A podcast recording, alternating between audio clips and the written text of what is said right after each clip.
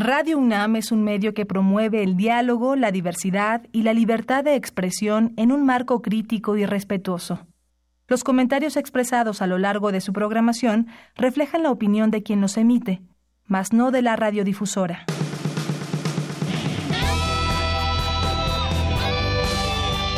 Prisma RU. Relatamos al mundo.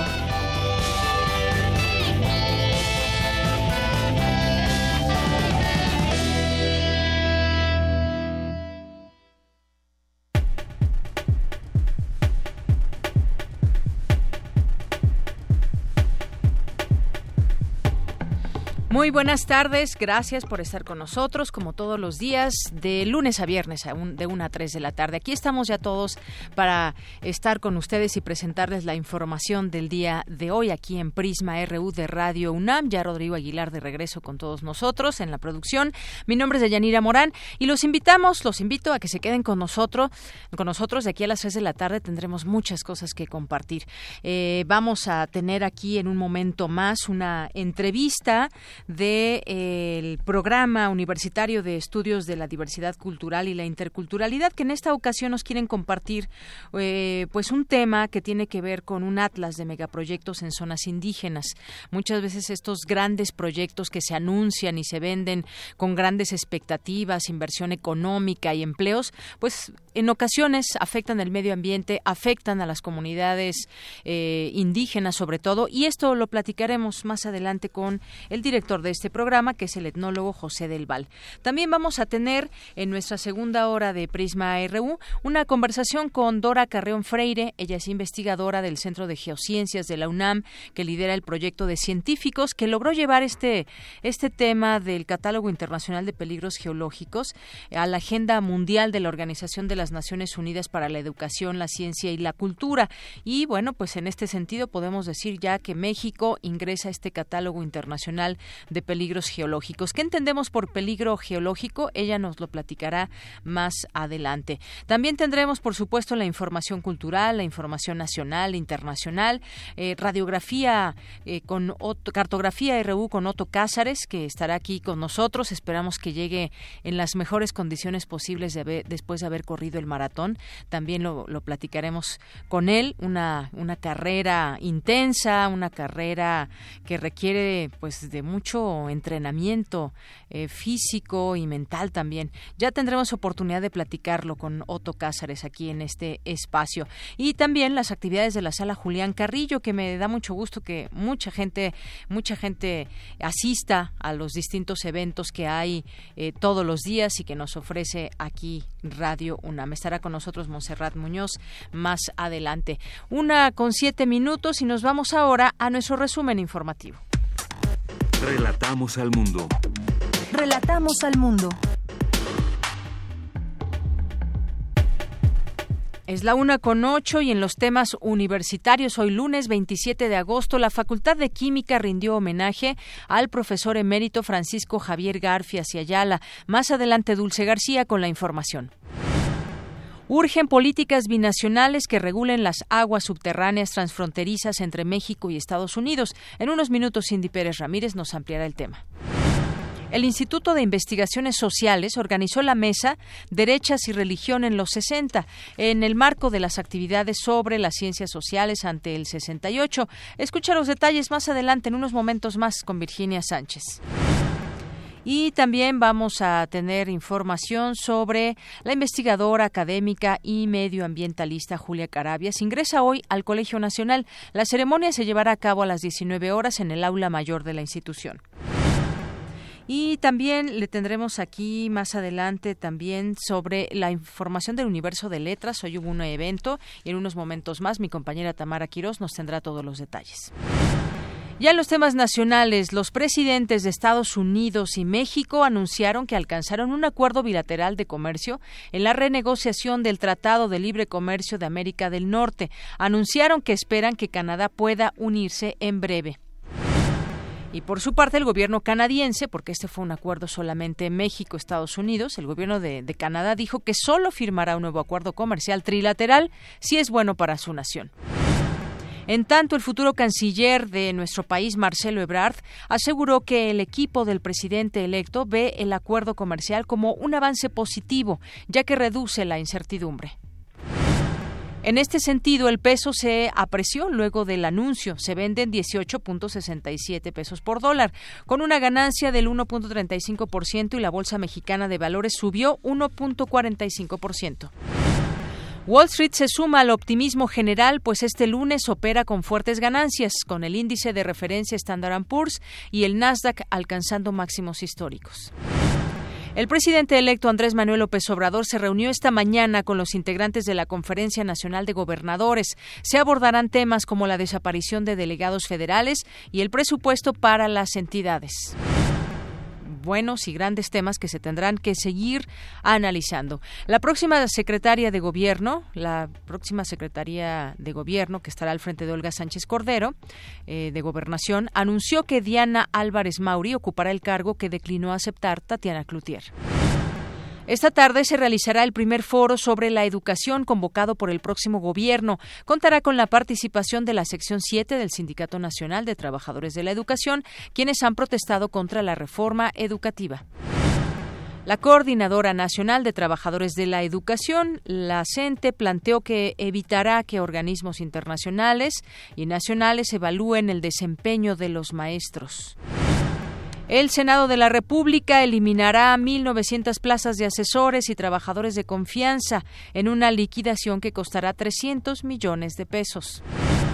Aumentan las críticas al interior del PAN, del Partido Acción Nacional, después del autonombramiento de Damián Cepeda como coordinador de su bancada en el Senado de la República.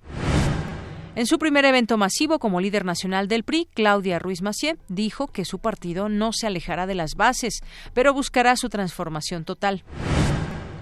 Y en los temas internacionales, la ONU pidió perseguir y juzgar a los responsables por genocidio intencional en la operación militar efectuada hace un año en el estado birmano contra la minoría rohingya. ¿A dónde van las almas de los muertos? Alba, un adolescente de la Hoy en la UNAM, España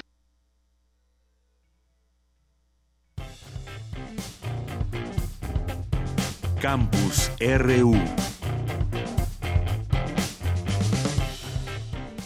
Bien, y entramos a nuestro campus RU, ya nuestra segunda hora les damos las recomendaciones, eh, como todos los días le hacemos, de lo que hay que hacer hoy y mañana en la UNAM. Por lo pronto, mi compañera Virginia Sánchez nos tiene información sobre especialistas, analizan el papel de los grupos religiosos durante el movimiento estudiantil de 1968. Hay que ver también pues todo lo que tiene que ver con este, este movimiento y el papel que desempeñaban algunos, algunos grupos, entre ellos pues los religiosos también. Adelante, Vicky, con la información. Buenas tardes. Hola, ¿qué tal? Yanira y auditorio de Prisma RU, muy buenas tardes. Pues entre las cosas interesantes que se produjeron en los años 60 es el cambio identitario en el campo católico, que se reconfigura tanto hacia la derecha como a la izquierda, y sobresale la Compañía de Jesús, es decir, los jesuitas, una institución que marcaría la centralidad de la Iglesia Católica Mexicana de los años 20 hasta los 70, y quienes tras recibir una agresión por parte del grupo de denominados tecos, formado también por jesuitas, y quienes posteriormente fundaron la Universidad Autónoma de Guadalajara, pues comienzan a darse nuevas conformaciones de grupos como el Yunque y el Muro. Así lo detalló Fernando González eh, del Instituto de Investigaciones Sociales durante la conferencia Derechas y Religión en los 60, que forma parte del ciclo de actividades académicas, las ciencias sociales ante el 68 que organiza dicho instituto. Escuchémosle este yunque, que está en los 53 como sociedad secreta, es así bastante secreta, tenía una, un grupo abierto en el 55, el FUA, Frente Universitario Anticomunista, y el muro que llega aquí a la UNAM en el 61, a la Salle y a la Iberoamericana, etcétera, era parte del yunque directamente, ¿no? Entonces, estos van a ir, los del yunque van a terminar yendo Coparmes, Cocanaco en los años 60, etcétera, etcétera, y van a terminar en el PAN ya en 1976, ya empiezan las primeras actos de los yunques, todavía no nombrado como tal dentro del PAN. Bueno, y por su parte, Marta Eugenia García Ugarte, también del Instituto de Investigaciones Sociales, ella habló pues sobre la influencia que tuvo en la Universidad de 1930 a 1940 la Unión Nacional de Estudiantes Católicos, fundada por los jesuitas también, quienes decía pugnaban por cuestiones de libertad, autonomía y libertad de cátedra e investigación, y que posterior a su desaparición y tras un efímero papel de la Corporación Estudiantil Mexicana, pues surge el movimiento estudiantil y profesional MEP, que a pesar de ser formado por corrientes de ultraderecha, se convirtió en un grupo crítico del Estado forjando además el desarrollo de la teología de la liberación. Escuchémosla. El MEP, por su nacimiento, por su origen, tenía que haber sido un grupo tradicional de derecha, de derecha, perdón, radical. No me gusta, me van a perdonar todos, no me gusta usar ni derecha ni de izquierda, porque creo que esconde todos los problemas. Entonces, para mí el MEP era una organización estudiantil formada por el Episcopado Mexicano y la Acción Católica y por tanto tendría que haber sido por estas instituciones que lo forman bastante tradicional. Pero el MEP muy temprano entra en contacto con los grupos que desde los 50 empiezan a postular, empiezan a buscar un nuevo cambio y están abriendo rutas y caminos ¿no? que van a desembocar después en la teología de la liberación. Y el MEP se convierte realmente en un grupo liberador favor de los estudiantes del movimiento estudiantil, critican a Gustavo Díaz Ordaz y son los primeros que oigo que critican a la jerarquía católica por su silencio en el 68. Finalmente, Austeberto Martínez Villegas del Instituto Mora señaló que el contexto de los años 60 estuvo marcado en el campo católico, sobre todo por el fenómeno que resultó el anticomunismo, que dice no surgió como fruto de la Guerra Fría como pareciera a primera vista, sino que responde a un fenómeno de larga duración que nació con la doctrina marxista, donde se establece que la religión es concebida como el opio de los pueblos, lo cual dice activa inmediatamente las alertas de las jerarquías eclesiásticas que en el caso del catolicismo consideró el marxismo como una corriente más virulenta y peligrosa que el mismo liberalismo y bueno, pues de ahí se entienden mucho estos papeles de estos grupos tanto religiosos, pues dentro de este movimiento del 68 de Yanira. Así es, Vicky. Pues muchas gracias por esta información y son parte de las aristas que podemos seguir también platicando sobre este importante movimiento que dejó, cuáles enseñanzas y sobre todo cuál era el contexto que permeaba en aquellos momentos. Gracias, Vicky. Gracias a ti. Buenas tardes. Muy buenas tardes. Y de ahí vamos ahora con la información de mi compañera Cindy Pérez Ramírez. Urgen políticas binacionales que regulen las aguas subterráneas transfronterizas entre México y Estados Unidos. Adelante, Cindy, con la información.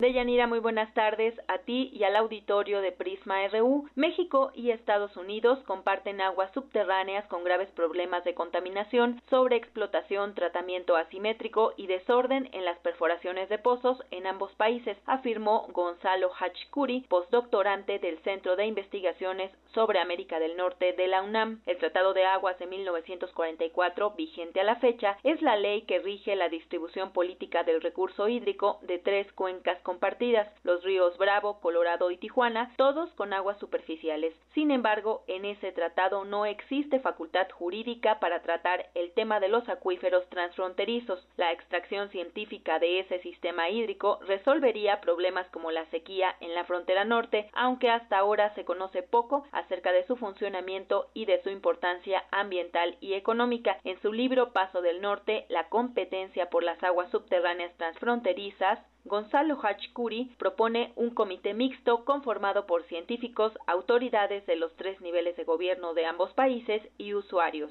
La propuesta, en primer lugar, sería llevar a cabo una caracterización científica de las aguas subterráneas transfronterizas. Es decir, saber por dónde se mueve, por dónde entra, por dónde sale. Llevar a cabo programas que conjunten bases de datos sobre su calidad, su cantidad los usuarios que la utilizan, los volúmenes que utiliza cada uno de esos usuarios y finalmente establecer programas de conservación y protección ambiental binacionales, donde no solamente participen los científicos de ambos países, sino las autoridades de ambos países en los tres niveles de gobierno, los usuarios del agua, es atacar las tres esferas concatenadas de las que hablé, científico, jurídico, político y política pública. Esta es la información que tenemos.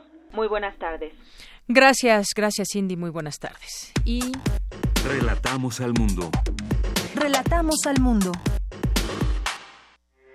Porque tu opinión es importante, síguenos en nuestras redes sociales, en Facebook como Prisma RU y en Twitter como arroba PrismaRU.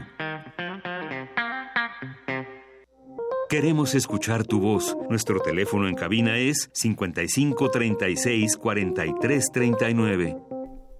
Continuamos, es la una con 19 minutos y les decía que queremos invitarlo a una mesa redonda en el marco de la presentación del Atlas de Megaproyectos en zonas indígenas y negras de América Latina y se va a llevar a cabo el próximo 27 de agosto. No, es decir, hoy, hoy se lleva a cabo a las 5 de la tarde, da muy bien tiempo y en esta invitación queremos eh, hacer partícipe también y que nos platique un poco más del el tema al licenciado Juan Mario Pérez Martínez, que es secretario técnico del Programa Universitario de Estudios de la Diversidad Cultural y la Interculturalidad.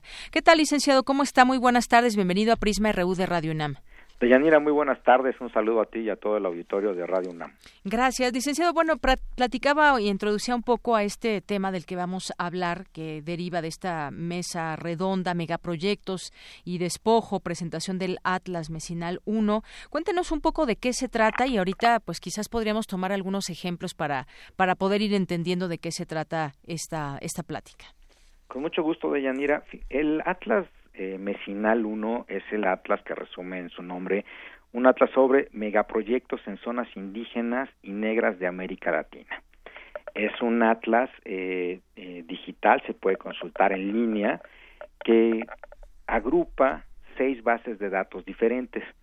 Este atlas está constituido por la base de datos sobre empresas eólicas y población local de América Latina, la base de datos de megaproyectos mineros en zonas indígenas y negras de América Latina, una base de datos específica sobre agua en territorios indígenas y negros, una base de datos sobre impactos en selvas, bosques y manglares, una base de datos sobre infraestructura estratégica y una base de datos sobre turismo en estos territorios.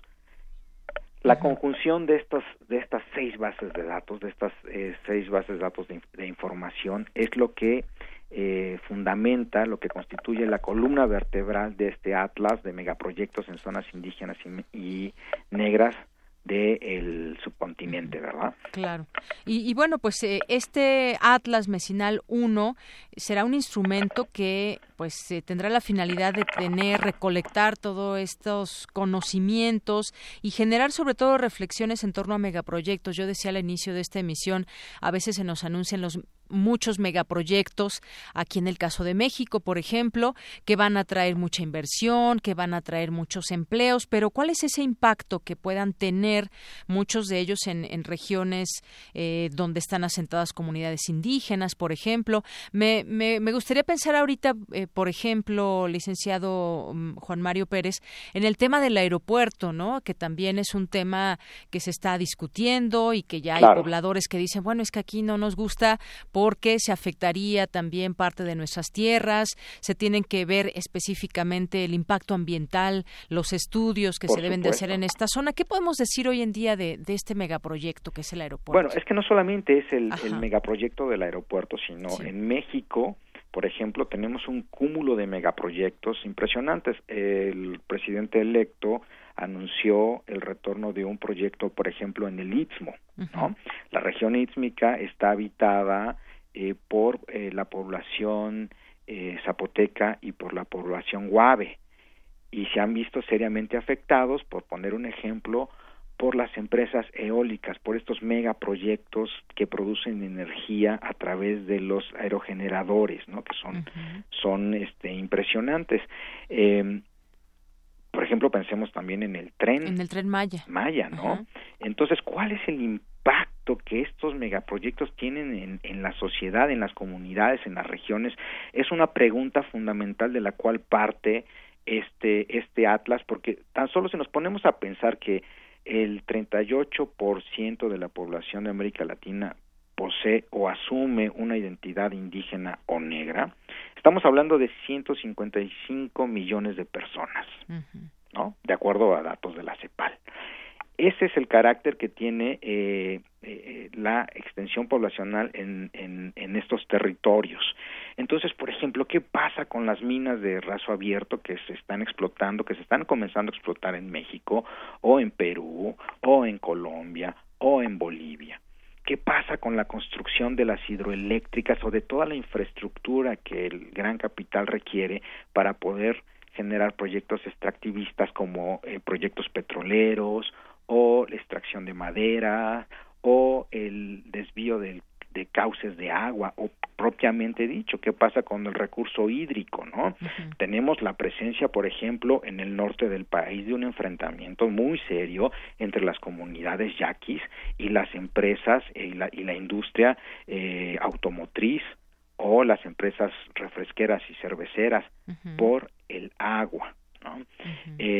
Esto al mismo tiempo entonces implicó para el programa universitario de estudios de la diversidad cultural y la interculturalidad eh, un punto no solamente ya de reflexión, sino la construcción de una herramienta que esté al alcance de toda la, eh, no solo de la comunidad universitaria o de los especialistas de las universidades, sino del el público en general y propiamente dicho de las comunidades indígenas y afro, afrodescendientes en torno a cómo visualizar la construcción de estos de estos megaproyectos de, de desarrollo, desarrollo entre comillas, y cómo están interrelacionados entre sí. Claro. ¿no? Claro, eso será muy importante. Eh, justamente hay que tratar de entender eso. Se nos anuncian, sí, como pues, megaproyectos, pero hablemos de proyectos, por ejemplo, mineros, forestales. Ya mencionaba las energías de energías renovables. Eh, hay zonas de turismo también que han sido explotadas a lo largo de muchos, muchos años. Algunos proyectos que afortunadamente no se han hecho, se han parado justamente porque porque las afectaciones son mucho mayores y no hay cómo, eh, pues, cómo señalar que, que haciendo esos proyectos no se va a acabar con la flora, con la fauna, con los asentamientos también que hay o la, la propia vida de los de muchos indígenas. Es decir, esto nos este atlas nos va a permitir ver más allá de eso que se anuncia como megaproyectos, entenderlo más bien en su conjunto y con las características que cada lugar tiene. En definitiva, esta eh, base de datos que constituye el atlas mecinal contiene sí información jurídica, documental y geográfica, entre otros criterios informativos. En efecto, acerca de estos megaproyectos, es decir, acerca de la correlación entre los distintos proyectos, porque cuando hay cuando hay una mina, bueno, se necesita una carretera, se necesita un puerto o un o vías de ferrocarril, ¿no? Para poder eh, para que esta mina opere y pueda extraer los recursos. Lo mismo con los proyectos forestales o los proyectos este eh, eólicos o petroleros, ¿no? Tan solamente, o sea, tan solo pensemos que eh, los proyectos de índole minero o turístico o los relacionados con, con el agua, como lo repito, represas y trasvases de ríos o los manglares, las selvas, los bosques y su tala legal o ilegal o, o infraestructura estratégica como carreteras, puertos y ferrocarriles pueden ser visualizados por región, por país, por grupo étnico. ¿Qué quiero decir con esto? Por ejemplo, si nos preguntáramos cuál es el impacto que están teniendo los proyectos extractivistas mineros en la población quechua de Bolivia, bueno, pues hacemos clic en Bolivia y, hacemos clic en población quechua y hacemos clic en proyectos este, mineros y vamos a poder visualizar de manera inmediata, ¿sí? Todo, toda esta información. Y si quisiéramos, por ejemplo, ver cuál es la cantidad de población que habita, la totalidad de países donde hay registrados proyectos eh, extractivistas, eh, digamos petróleo, también lo podemos hacer o por región, este, eh, por cauces, por países o por territorios en donde están asentados pueblos y culturas indígenas. Bien, eh, licenciado, en este caso habrá una plática el día de hoy, una mesa, una mesa redonda en el marco de la presentación de este Atlas. Es hoy a las 5 de la tarde, ahí en la Casa de las Humanidades de la UNAM, que se encuentra ahí en Coyoacán, en Presidente Carranza 162. Sí, en efecto, los invitamos a todos a que nos acompañen. Daremos a conocer ahí el Atlas este, eh, mecinal este, este gran esfuerzo de la Universidad Nacional a través del programa universitario bajo la coordinación del doctor Nemesio Rodríguez y la eh, y de la maestra Flora García, quienes son los autores y coordinadores de, de, este atlas.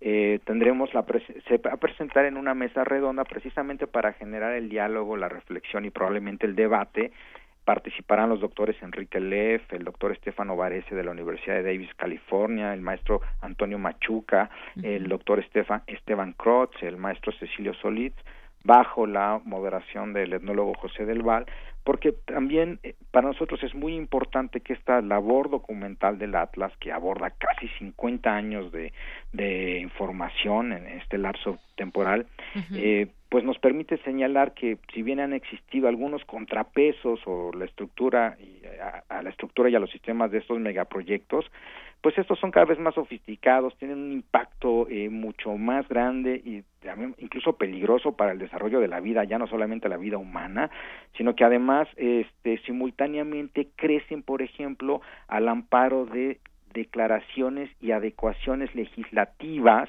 de los gobiernos, que eso también es algo, eso es algo importante y algo que no debemos de perder de vista, ¿no? Toda la estructura eh, jurídica que los gobiernos van generando en los respectivos estados para que estos proyectos extractivistas se establezcan generando un impacto brutal en la salud, eh, por ejemplo, de las comunidades, ¿no?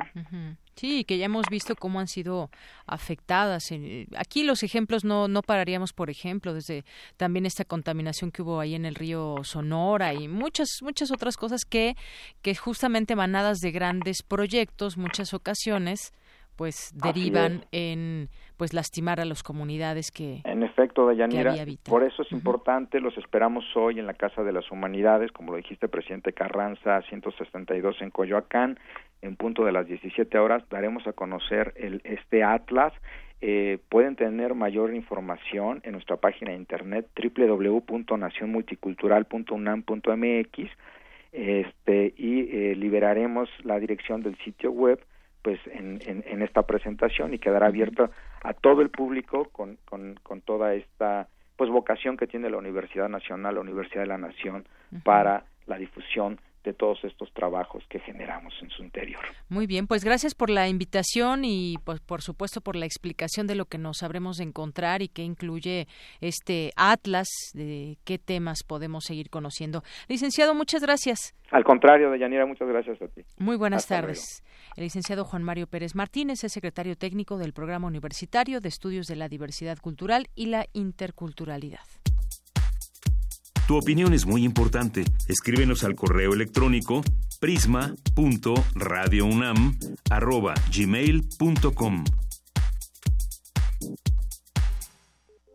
Queremos escuchar tu voz. Nuestro teléfono en cabina es 55 36 43 39.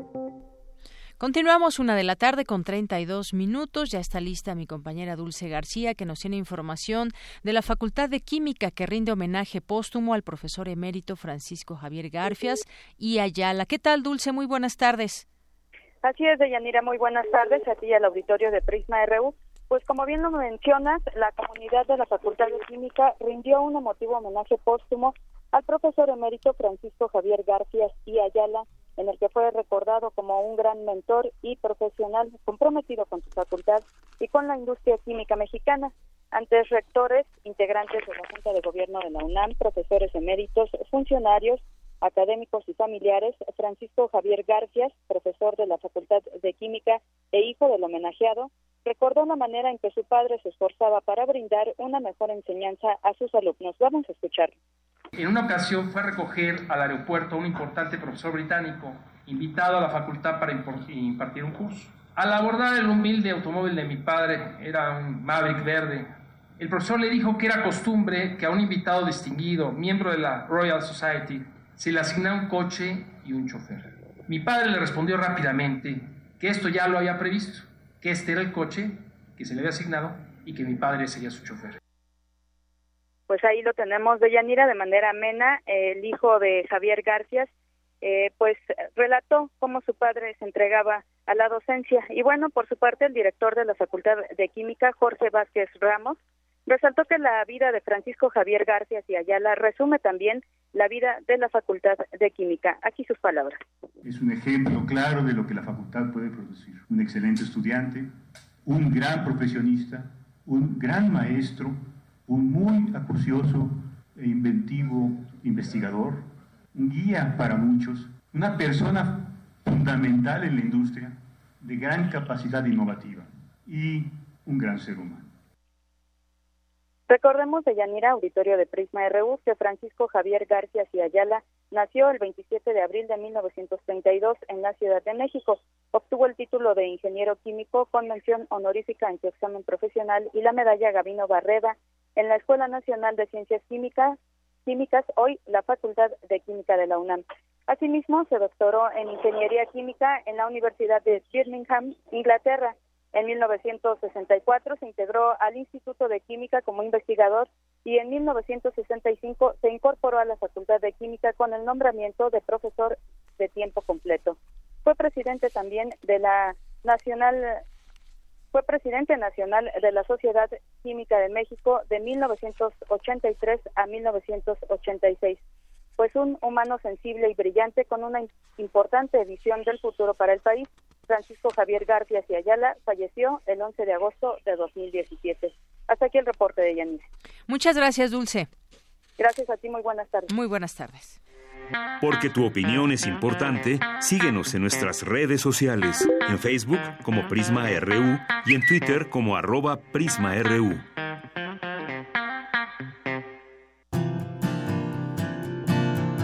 Gaceta UNAM.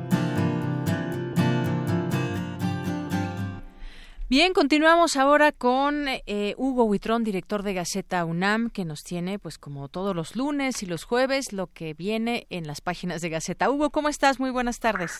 Bienvenida, buenas tardes. Un saludo para todos. Gracias. Bueno, pues cuéntanos hoy qué hay en las páginas de Gaceta UNAM. Pues mira, tenemos el, de nuestro suplemento, tenemos el número 11, que abarca de agosto 27 a agosto 29, que es el suplemento sobre los 50 años del 68. Oye, que un día como hoy, de 1968, marcharon 400 mil, 400 mil personas al Zócalo. Marcharon 400 mil personas al Zócalo. Impresionante. Impresionante y bueno, pues aquí tenemos imagen de ello en este suplemento que bien nos dices. Así es. Y en la Gaceta tenemos en la portada Arde la Flama. Medio siglo después, Enriqueta Basilio enciende de nuevo el pebetero olímpico. Y esto fue consecuencia del maratón que se realizó, el maratón de la Ciudad de México. Y el sábado se desarrolló el traslado del, de la antorcha para prender nuevamente el pebetero.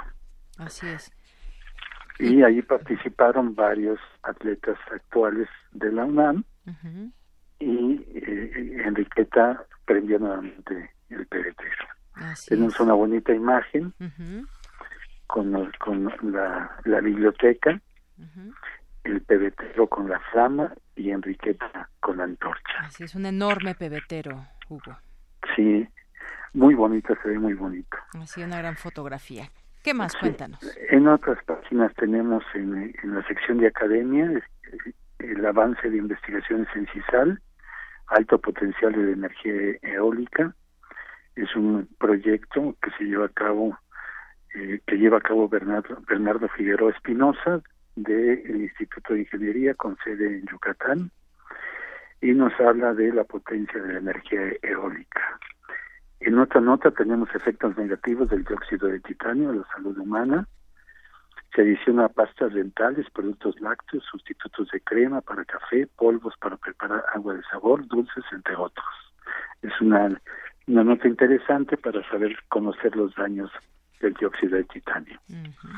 En otra nota tenemos la memoria, elimina información irrelevante. Nos dicen que el pescado y vino tinto combaten su deterioro. Muy bien. Bueno, pues a consumir estos productos. Nada más este, sin, exceso, por favor. Sin exceso, claro que sí. Pero esto nos sirve para la memoria, nos dice Selene Cancino Ortiz, del Laboratorio de Neuro, Neurocognición de la Facultad de Psicología. Y en otra nota nos dicen que confirman la existencia de agua en la Luna, hablan eh, en, relación a un descubrimiento que se hizo que se hizo de la en la Universidad de Hawái, eh, encabezado por investigadores encabezados por Chuli, Chauli, y que vienen trabajando desde el 2009 para encontrar eh, agua en la luna. Y esto que nos puede confirmar, que esto nos puede confirmar o nos puede llevar a sugerir que hay, que hay vida en la luna. En otra nota tenemos que un un perro de un perro puma un pastor belga de ocho años, integrante de la unidad canina Cano de Rescate y Salvamento de la UNAM, se va al Mundial de Perros de Rescate. Muy bien, un hermoso ejemplar, ¿no? Un hermoso perro. Un hermoso perro y además este, una brillante carrera porque ha participado en, en varios eventos.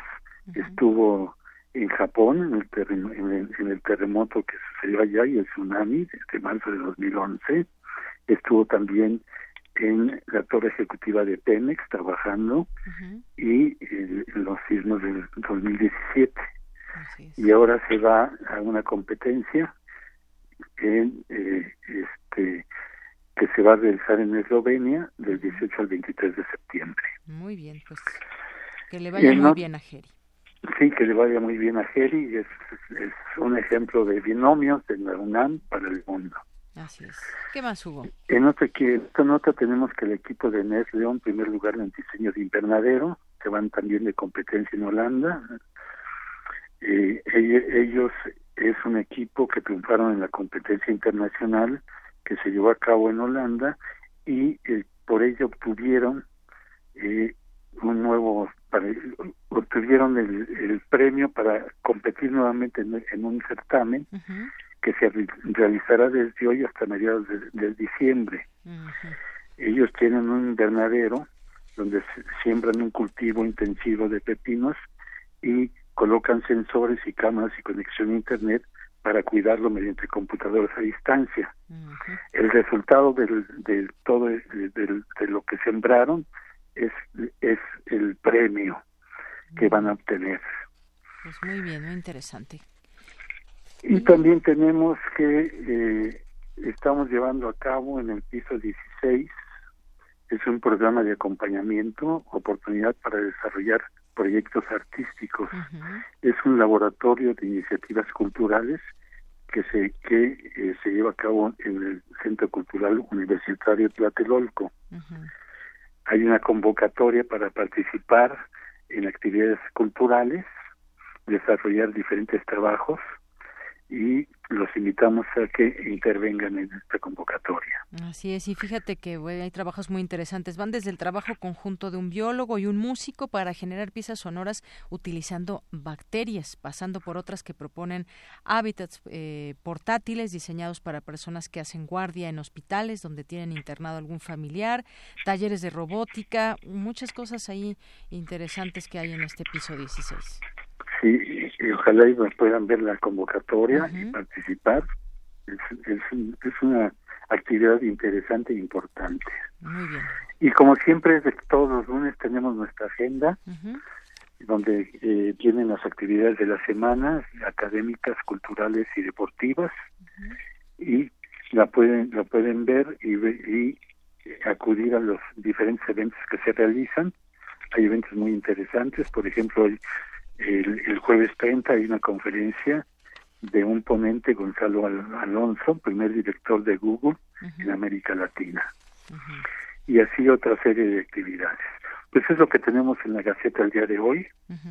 Los invitamos a que, nos, a que la sigan y la puedan ver en nuestra nueva Gaceta Digital en gaceta.unam.mx.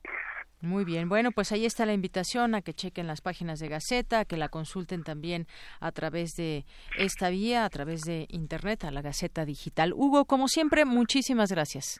Deyanira, muchas gracias a ustedes y, no se olviden, sean felices. Gracias, Hugo Huitrón, director de Gaceta UNAM. Buenas tardes. Buenas tardes. Queremos escuchar tu voz. Nuestro teléfono en cabina es 55 36 43 39. Prisma RU. Relatamos al mundo. Porque tu opinión es importante, síguenos en nuestras redes sociales, en Facebook como Prisma RU y en Twitter como arroba PrismaRU.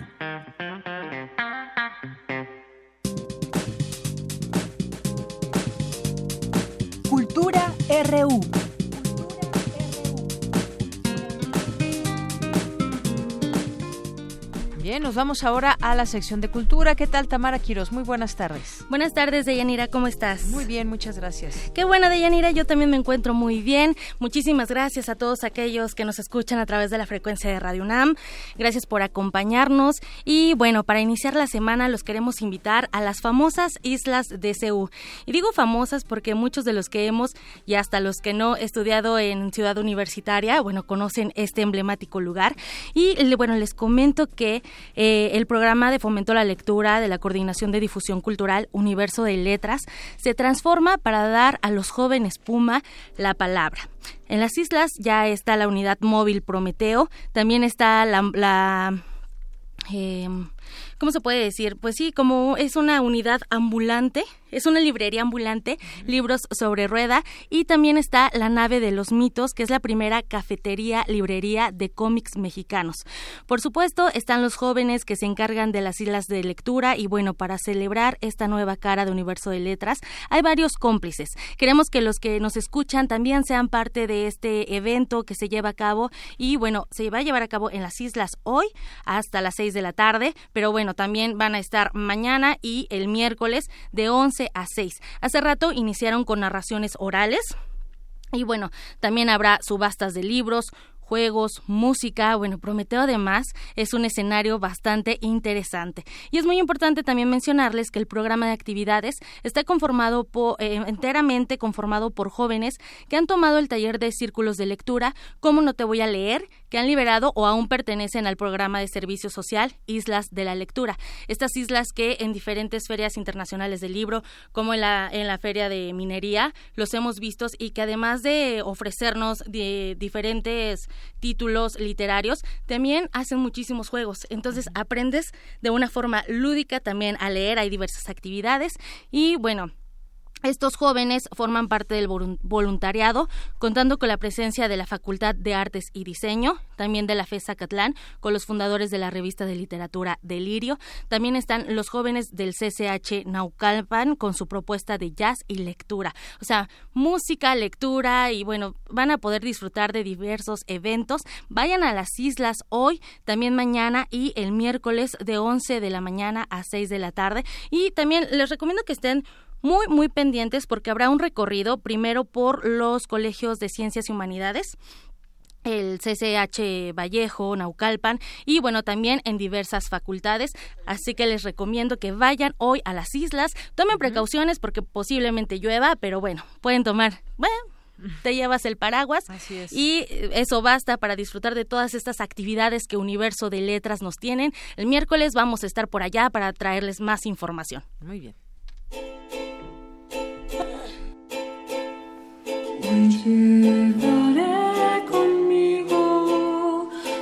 Sueños y sonrisas, igual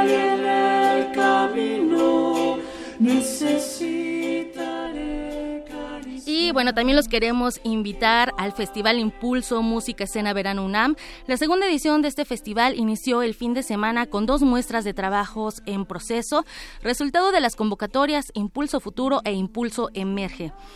La explanada de la Espiga fue el escenario que albergó a la obra La Frontera Vagabunda.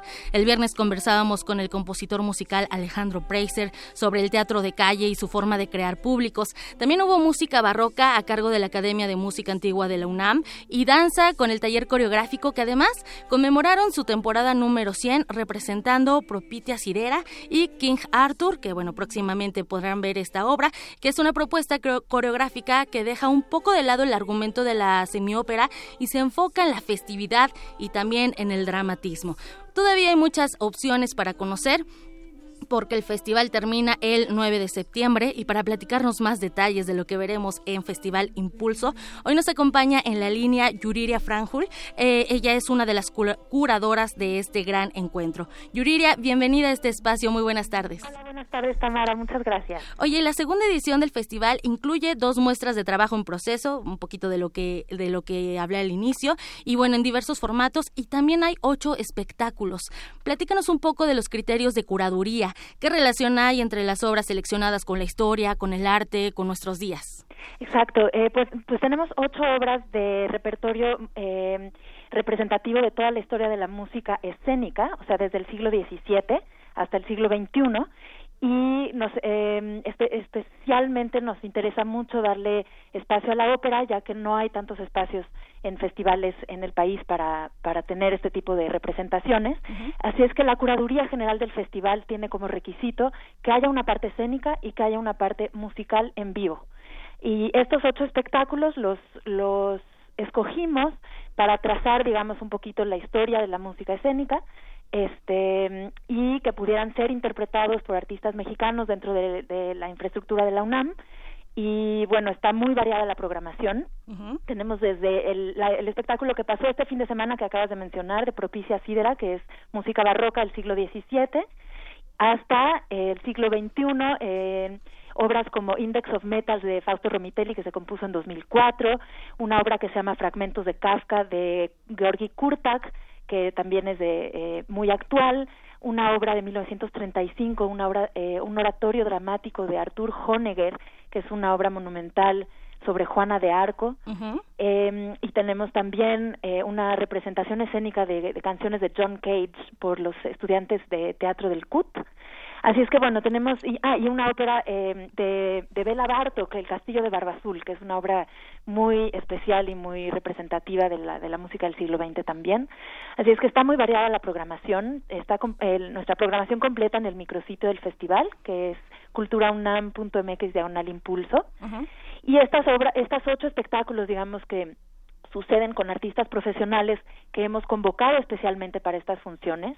Nosotros armamos todas las producciones originales desde aquí, desde el festival, y es un trabajo de curaduría general con todas las dependencias de Cultura UNAM. Es un trabajo muy bonito y eh, que hace puentes entre las distintas dependencias. Y además de eso tenemos las dos muestras de trabajo en proceso que se llaman Impulso Futuro e Impulso Emerge y convocamos eh, de manera abierta, con convocatorias abiertas, a grupos que compongan música eh, y, escena, que, eh, que tengan obras nuevas de música y escena. Por un lado, Impulso Futuro son compañías, digamos, nuevas de menores de 40 años, los artistas. Y eh, Impulso Emerge son compositores profesionales que tengan más de 10 años de, de trayectoria y vienen al festival a hacer una muestra de trabajo en proceso de sus obras nuevas, esperando que el público asistente los retroalimente por, por escrito, saliendo de la función. Y es muy interesante tener esto dentro del festival porque es un poquito adentrar al público a lo que pasa tras bambalinas, cómo, cómo se crea una obra para la escena y la dificultad, digamos, que hay desde escribir el texto, componer la música, montarla en escena. Y eso es lo que nos interesa mucho compartir con el público para acercarlos a este tipo de, de arte que es complejo, interdisciplinario y fascinante de una manera. Y sobre todo, Yuriria, que bueno, en esta edición participan estas cinco compañías que han logrado además esta combinación magnífica, eh, eh, ser asesorados y además tener la retroalimentación del público. O sea, se hace una comunión entre los artistas, en los, entre los profesionales, entre los que apenas empiezan y también entre el público que va y les dice, ¿sabes qué? Esto está muy bien, resalta aquí, resalta allá. Entonces pueden ellos tener una formación integral. Oye, Yuriria, eh, bueno, Juana de Arco, un oratorio dramático dirigido por Carlos Valdescuri, también incluirá en la escenografía una escultura de Javier Marín. Hay una adaptación especial para el Festival Impulso. Cuéntanos eh, cuál será el formato de Juana de Arco y bueno, específicamente, cuéntanos por qué es interesante esta obra y por qué se liga de cierta forma con otra de las obras que van a presentar, que bueno, es con Barba Azul. Claro que sí. Pues Juana de Arco es una obra eh, muy especial. Solamente se ha interpretado en México en dos ocasiones hace 35 años y hace 65 años. Así que no sabemos después de esta ocasión cuándo se volverá a programar. Además, creo que cumple 80 años, ¿no? Eh, sí, no, eh, se compuso en el 35. Ok, ajá. Sí, casi. Este, y bueno, es, es una obra muy grande y muy difícil de montar, muy difícil, porque tiene muchos artistas en escena. Tiene una orquesta grande, y uno de los instrumentos de la orquesta no existe en México. Entonces hay que traerlo de Francia, es un es un instrumento eh, electrónico que se llama ondas Martenot y es un sonido muy particular que, que resalta dentro de la orquesta de manera muy muy peculiar. Hay muy pocas obras que tienen este instrumento, que compuesto, eh, perdón, inventado por el maestro Martenot en Francia en, en, en los años 30. Y este traer ese instrumento a México es es es una es una, un trabajo muy grande, muy difícil. La Dirección General de Música de la UNAM hizo el esfuerzo enorme de conseguir a un especialista que toque este instrumento y traer el instrumento hasta acá que es bastante aparatoso y grande, pero es esencial para poder montar esta obra. La orquesta está en escena y además eh, la partitura está escrita para un coro muy grande, tanto un coro de adultos como un coro de niños. Hay eh, seis actores que interpretan los personajes principales, incluida Juana de Arco, y hay seis cantantes que son eh, personajes de la historia también, que, o sea, la mitad de los personajes son cantados y la mitad son hablados, por eso se llama oratorio. Y además vamos a incluir a un cuerpo de baile que son 15 jóvenes bailarines que acaban de entrar a un nuevo grupo artístico de la UNAM, que es el, la compañía eh, contemporánea de danza juvenil, y ellos se integran por primera vez este año y su primera producción es Juana de Arco con nosotros. Así es que esta obra se va a representar en la sala, sala Netzahualcoyotl y es un, es un montaje muy especial bajo la dirección del maestro Claudio Valdescuri, eh, con una visión muy eh, creativa, digamos, eh, interpretando la quema de Juana de Arco. Esta obra sucede en el momento en que Juana va a ser quemada eh, en la pira, digamos. Y toda esta música es su reflexión de por qué la van a quemar si ella salvó al rey de Francia de, de los ingleses y, y, ganó todas las batallas gracias a esta inspiración divina que le llegó, ¿no? Híjole, es que si hablar de Juana de Arco es hablar de, de esta parte de donde la martirizaron por sus ideas. Exactamente, sí, no se entendía por qué ella tan joven, una niña de 16 años, eh, pueblerina, digamos, tenía tan claro cómo guiar a los ejércitos franceses en el medievo francés, ¿no? en, en 1600 y cacho. Entonces, bueno, esta obra nos interesó muchísimo, la propusimos a la OFUNAM, a la Orquesta Filarmónica de la UNAM, hace un año y ha sido un, un trabajo de muchos grupos. Este, se están juntando aproximadamente 220 artistas en escena, más toda la gente que ha apoyado la producción este alrededor para lograr este este espectáculo y solamente hay dos funciones así es que sí es una ocasión histórica digamos. Claro. eh, invitamos al público a que a que compren sus boletos ya para que no se acaben y que vengan el 8 y 9 de septiembre a ver esta esta obra que es tan especial en el repertorio de la música dramática. Claro. Y bueno la historia de Juana de Arco es es importante conocerla pero sí se relaciona con la historia de otra de las óperas que vamos a programar, que es lo que tú acabas de mencionar, que es el Castillo de Barba Azul. El Castillo de Barba Azul es una ópera ahorita, eh, bueno, eh, eh, es una ópera compuesta por eh, Bela Bartok en húngaro y es, es, se volvió una historia, digamos, un cuento de hadas entre comillas, pero es una historia que también está basada en un personaje histórico del medievo francés también. eh, la, la programación de ambas obras fue un poquito circunstancial y nos dimos cuenta hace pocos meses, en realidad, que estábamos programando una obra de dos personajes que se conocieron y estaban enamorados. Ok, se conocieron. sí, eh, coincidieron en el mismo lugar, en el mismo día, eh, en, en la corte del rey francés, eh, justamente cuando iban a, a empezar a enjuiciar a Juana, porque no sabían si era bruja o, o beata, ¿no? Y el rey de Francia eh, le encarga a Juana, esta niña jovencita, vestida de hombre, a eh, Gilles de Rais, que era este marquís francés millonario, que era prácticamente dueño de toda Francia, y que se fascinó por esta persona y se volvió muy amigo de ella y hablaran sobre su divinidad juntos y ella estaba convencida que tenía un mandato divino para, para guiar las, la, al, al, al, ejército francés, pero Gilles de Rais, este marquís, que posteriormente se llamó Barba Azul, eh, en realidad se fue por otro lado que fue por el, el, el mal, digamos, o sea, se fascinó por el, el, la inspiración divina de Juana, pero él puso en paralelo una inspiración demoníaca y se fue por el lado oscuro de sus pasiones y de sus este pues sí, de sus pasiones más oscuras y se volvió uno de los asesinos más temidos de la historia este, de la humanidad, peor que Hitler, ¿no? Alguien que, que fue terrible en, en su crueldad y tortura, sobre todo de niños. Y bueno, esa historia que es terrorífica también así se convirtió, digamos, evolucionó en la historia en, en, en, en una, mm, pues sí, o sea, se convirtió en una historia de este, de este eh, millonario en su castillo que, que, que eh, torturaba gente. Y se, eh, Bartok compuso esta ópera con una música muy bonita eh, y simplemente los personajes son él, Barba Azul y su esposa Judith. Y bueno, ya evolucionó la historia al grado en el que a Juana de Arco no aparece.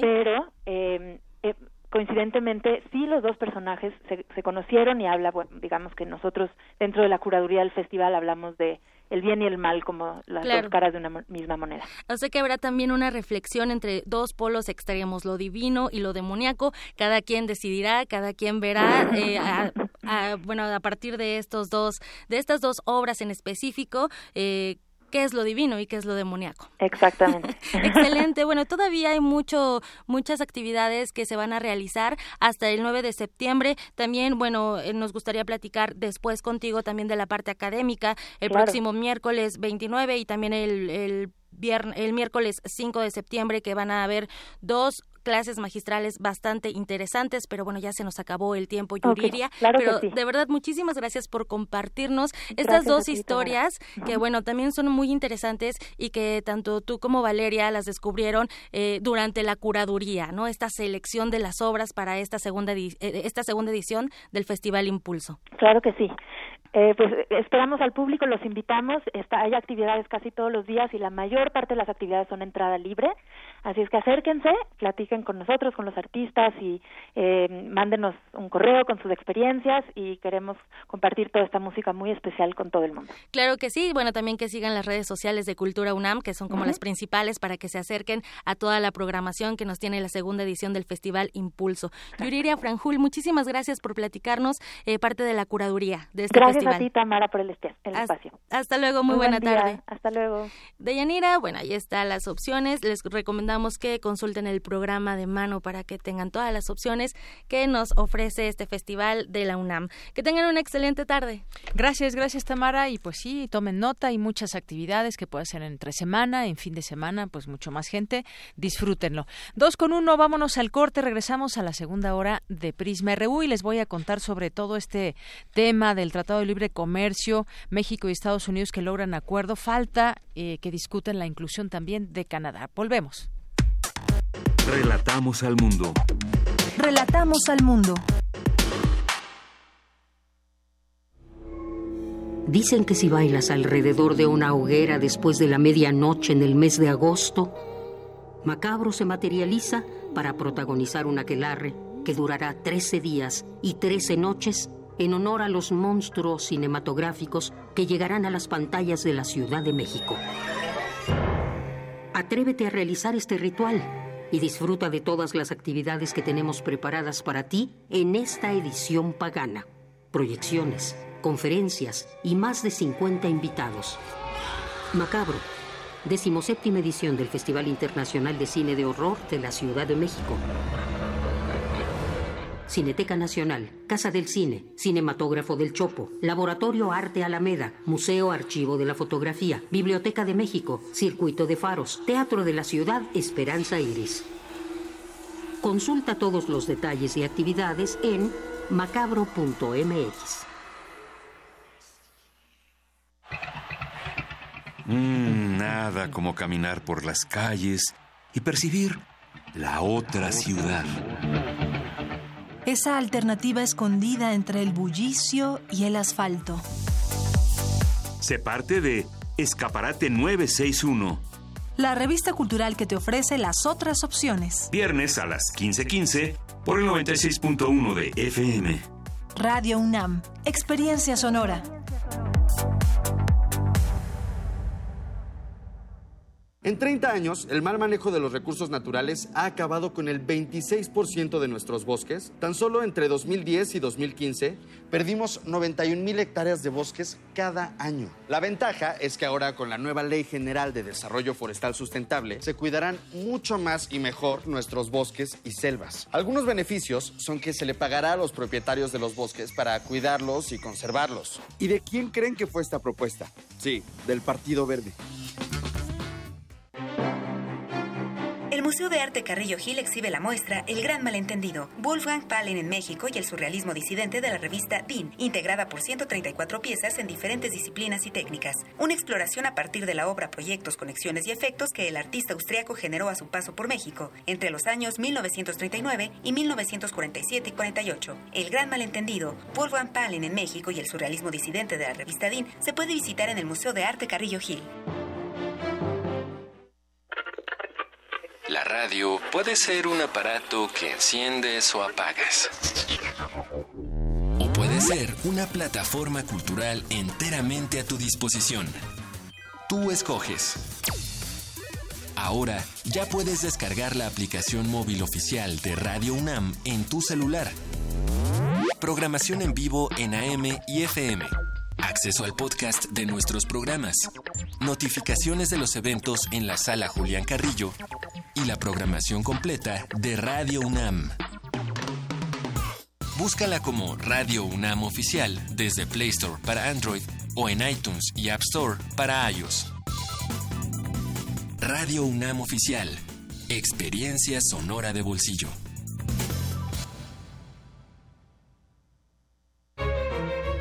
Cultura UNAM y el Festival Impulso ofrecen el taller práctico Pasos del Teatro a la Ópera, impartido por el libretista y director de escena inglés Sam Brown. Dirigido a profesionales y estudiantes de las artes escénicas para hacer un recorrido por la historia de la ópera, el vocabulario musical y técnico, hasta llegar a la escritura, composición, montaje y producción de una obra operística. Del 4 al 7 de septiembre, de 10 a 2 pm. Informes e inscripciones en www.catedrabergman.unam.mx www.catedrabergman.unam.mx Hola, ¿qué tal? Hola, hola, hola, hola, hola, ¿qué tal? Los esperamos en el 96.1 de Radio UNAM, Xochicosca, Collar de Flores, 10.30 de la mañana, Radio UNAM. Recuerde, 96.1, soy Mardonio Carballo. Xochicoscat, lunes a las 10.30 horas por el 96.1 de FM. Radio UNAM. Experiencia sonora. Queremos escuchar tu voz. Nuestro teléfono en cabina es 55 36 43 39. Tu opinión es muy importante. Escríbenos al correo electrónico prisma.radiounam@gmail.com.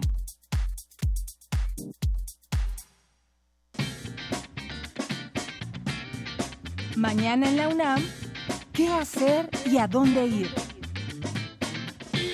Recuerda que del 21 de agosto al 2 de septiembre se presenta el Festival Macabro 2018.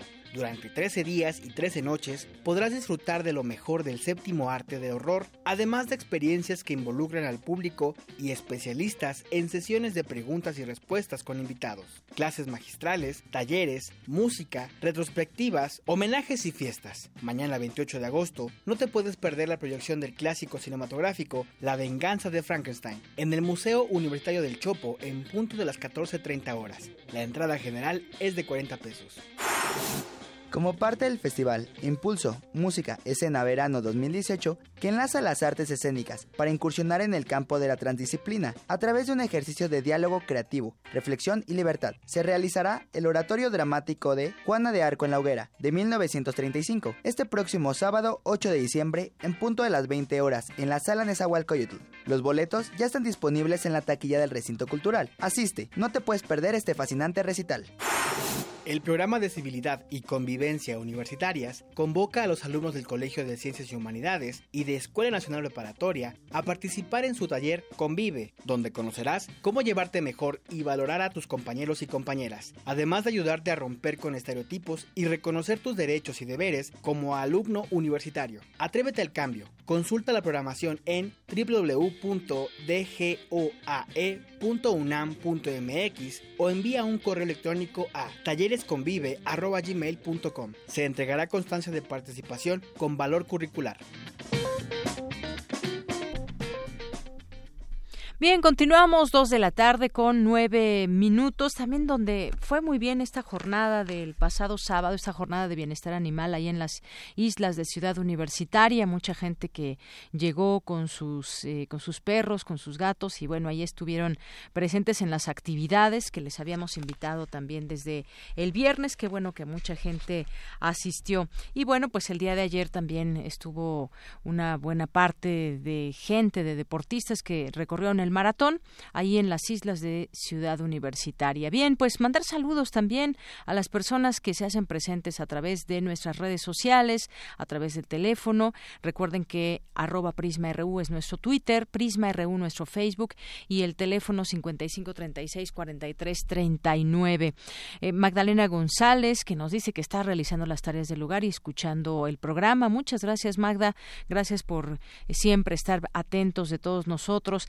Alejandro Cardiel Sánchez, Paloma Concha, Juan Mario Pérez, que acabamos de entrevistar del PUIC hace unos momentos. Nos manda muchos saludos Alejandro Cardiel. Gracias por tu comentario.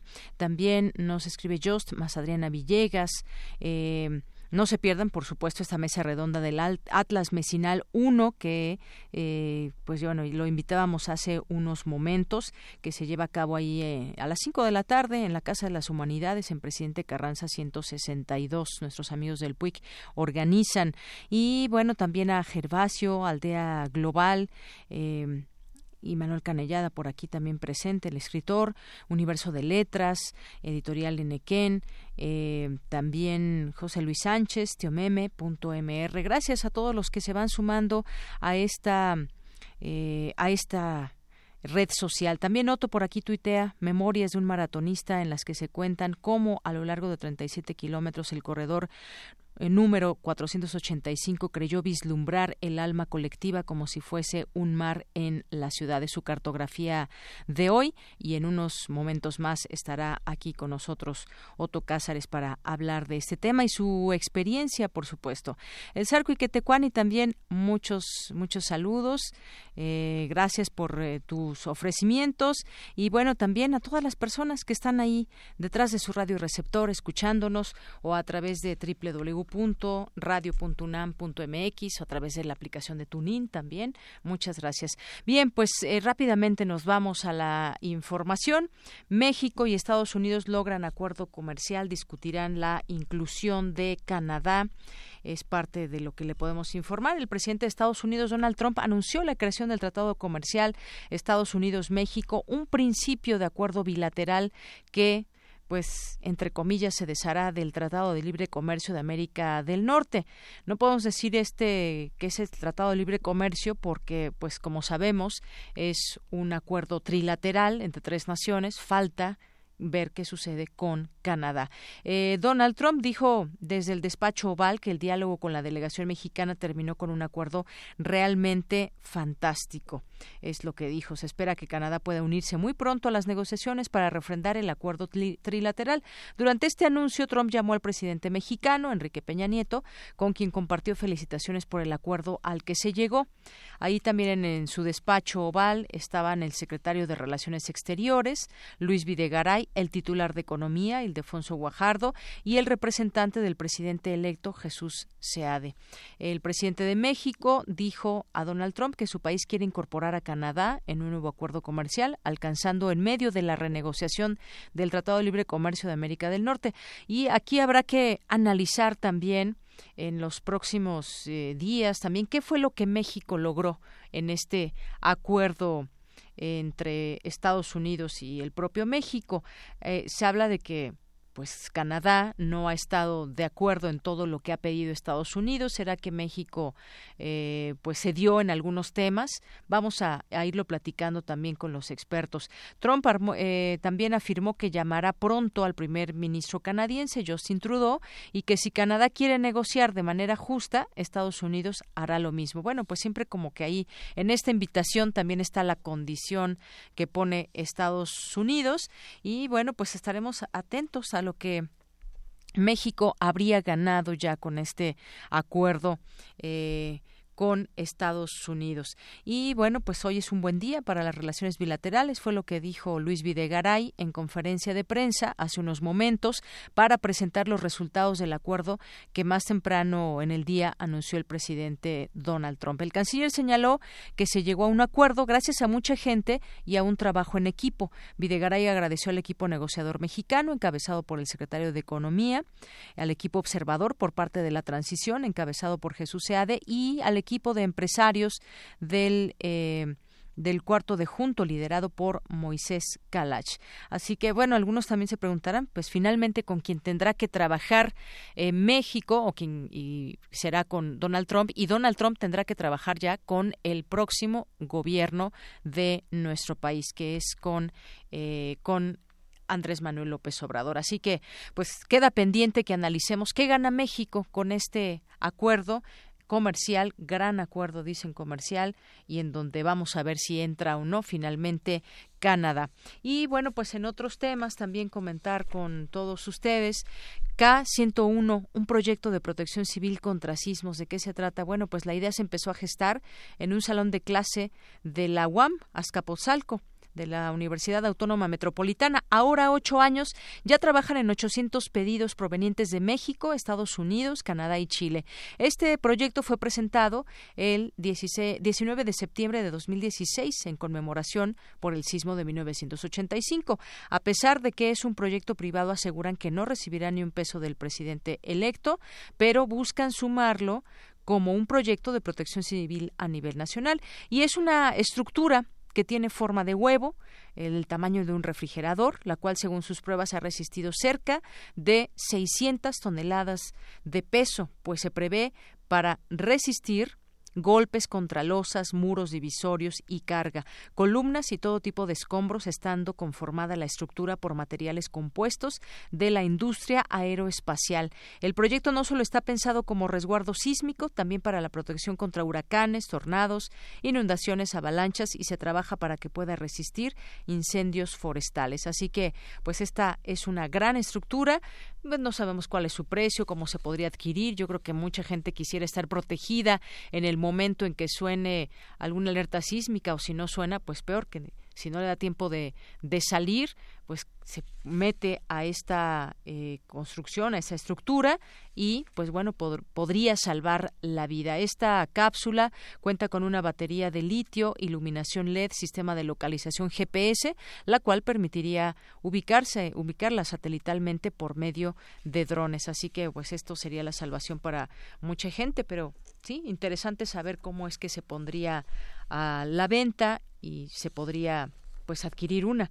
En otro en otro tema, el presidente electo Andrés Manuel López Obrador se reunirá en privado con los 32 integrantes de la Conferencia Nacional de Gobernadores, la CONAGO, los gobernantes electos y su gabinete. En esta reunión se discutirán temas como los nuevos gobernadores estatales propuestos por Obrador, el plan de austeridad, obras en materia de infraestructura y presupuesto para las entidades. En esta reunión se espera poder solventar todas las dudas de los planteamientos del nuevo gobierno y escuchar a los gobernadores con el fin de mejorar la comunicación entre la federación y las entidades. Y sobre todo yo diría que cada quien haga su tarea. La federación tiene claras, claras tareas y objetivos y las entidades también, que no solamente las entidades eh, que tienen al frente un gobernador pues alcen la mano cuando necesiten ayuda federal, sino que pues realmente lleven a cabo programas que beneficien a sus gobernados, beneficien a sus estados.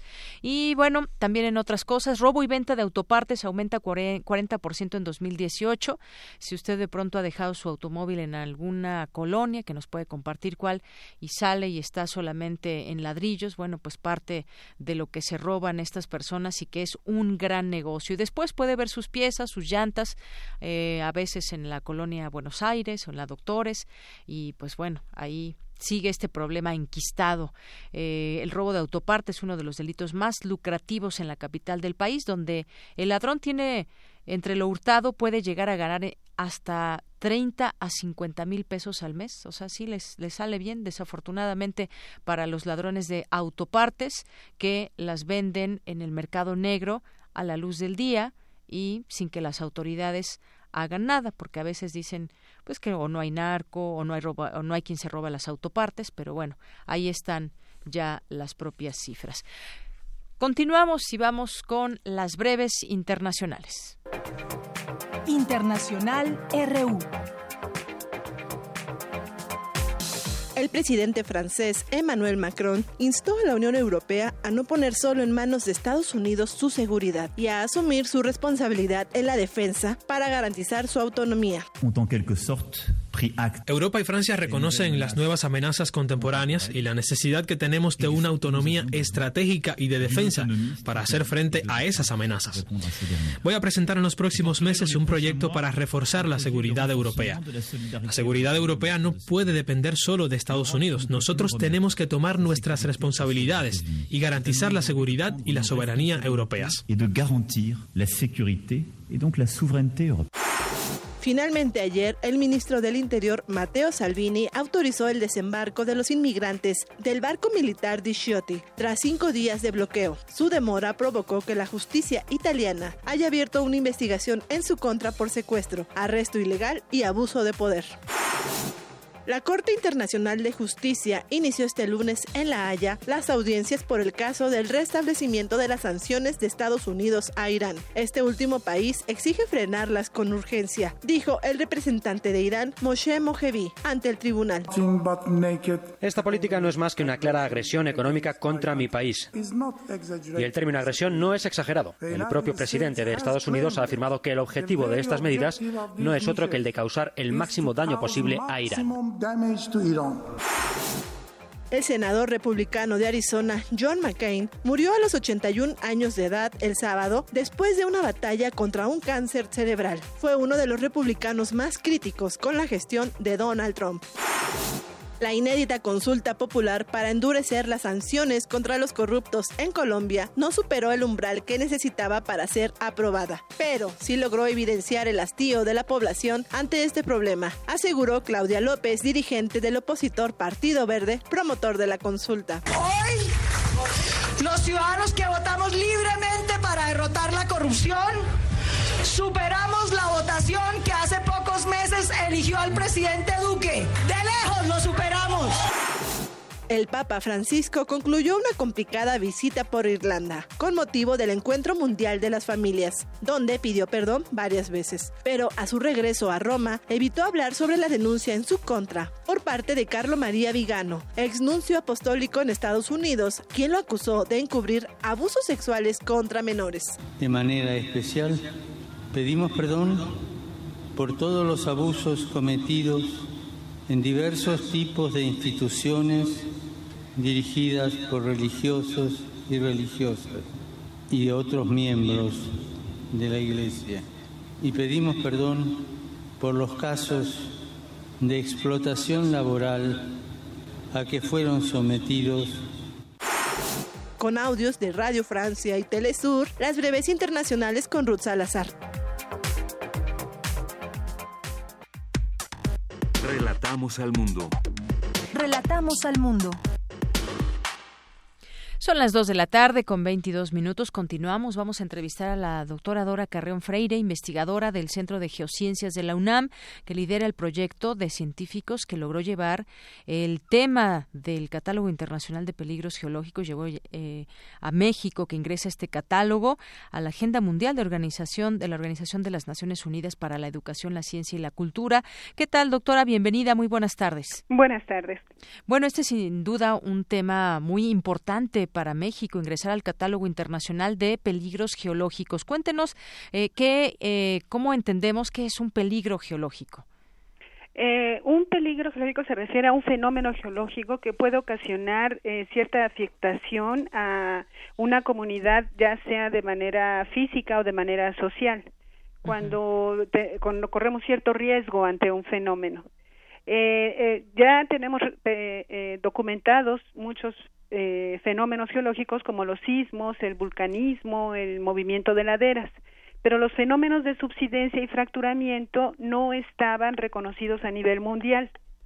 Lo que sucedió eh, en, en, junio de este año es que eh, durante la reunión del Consejo Intergubernamental del Programa Hidrológico Internacional de la UNESCO, reconocieron a estos fenómenos, la subsidencia y el fracturamiento, como peligros generalizados en el mundo y, y obviamente en nuestro país.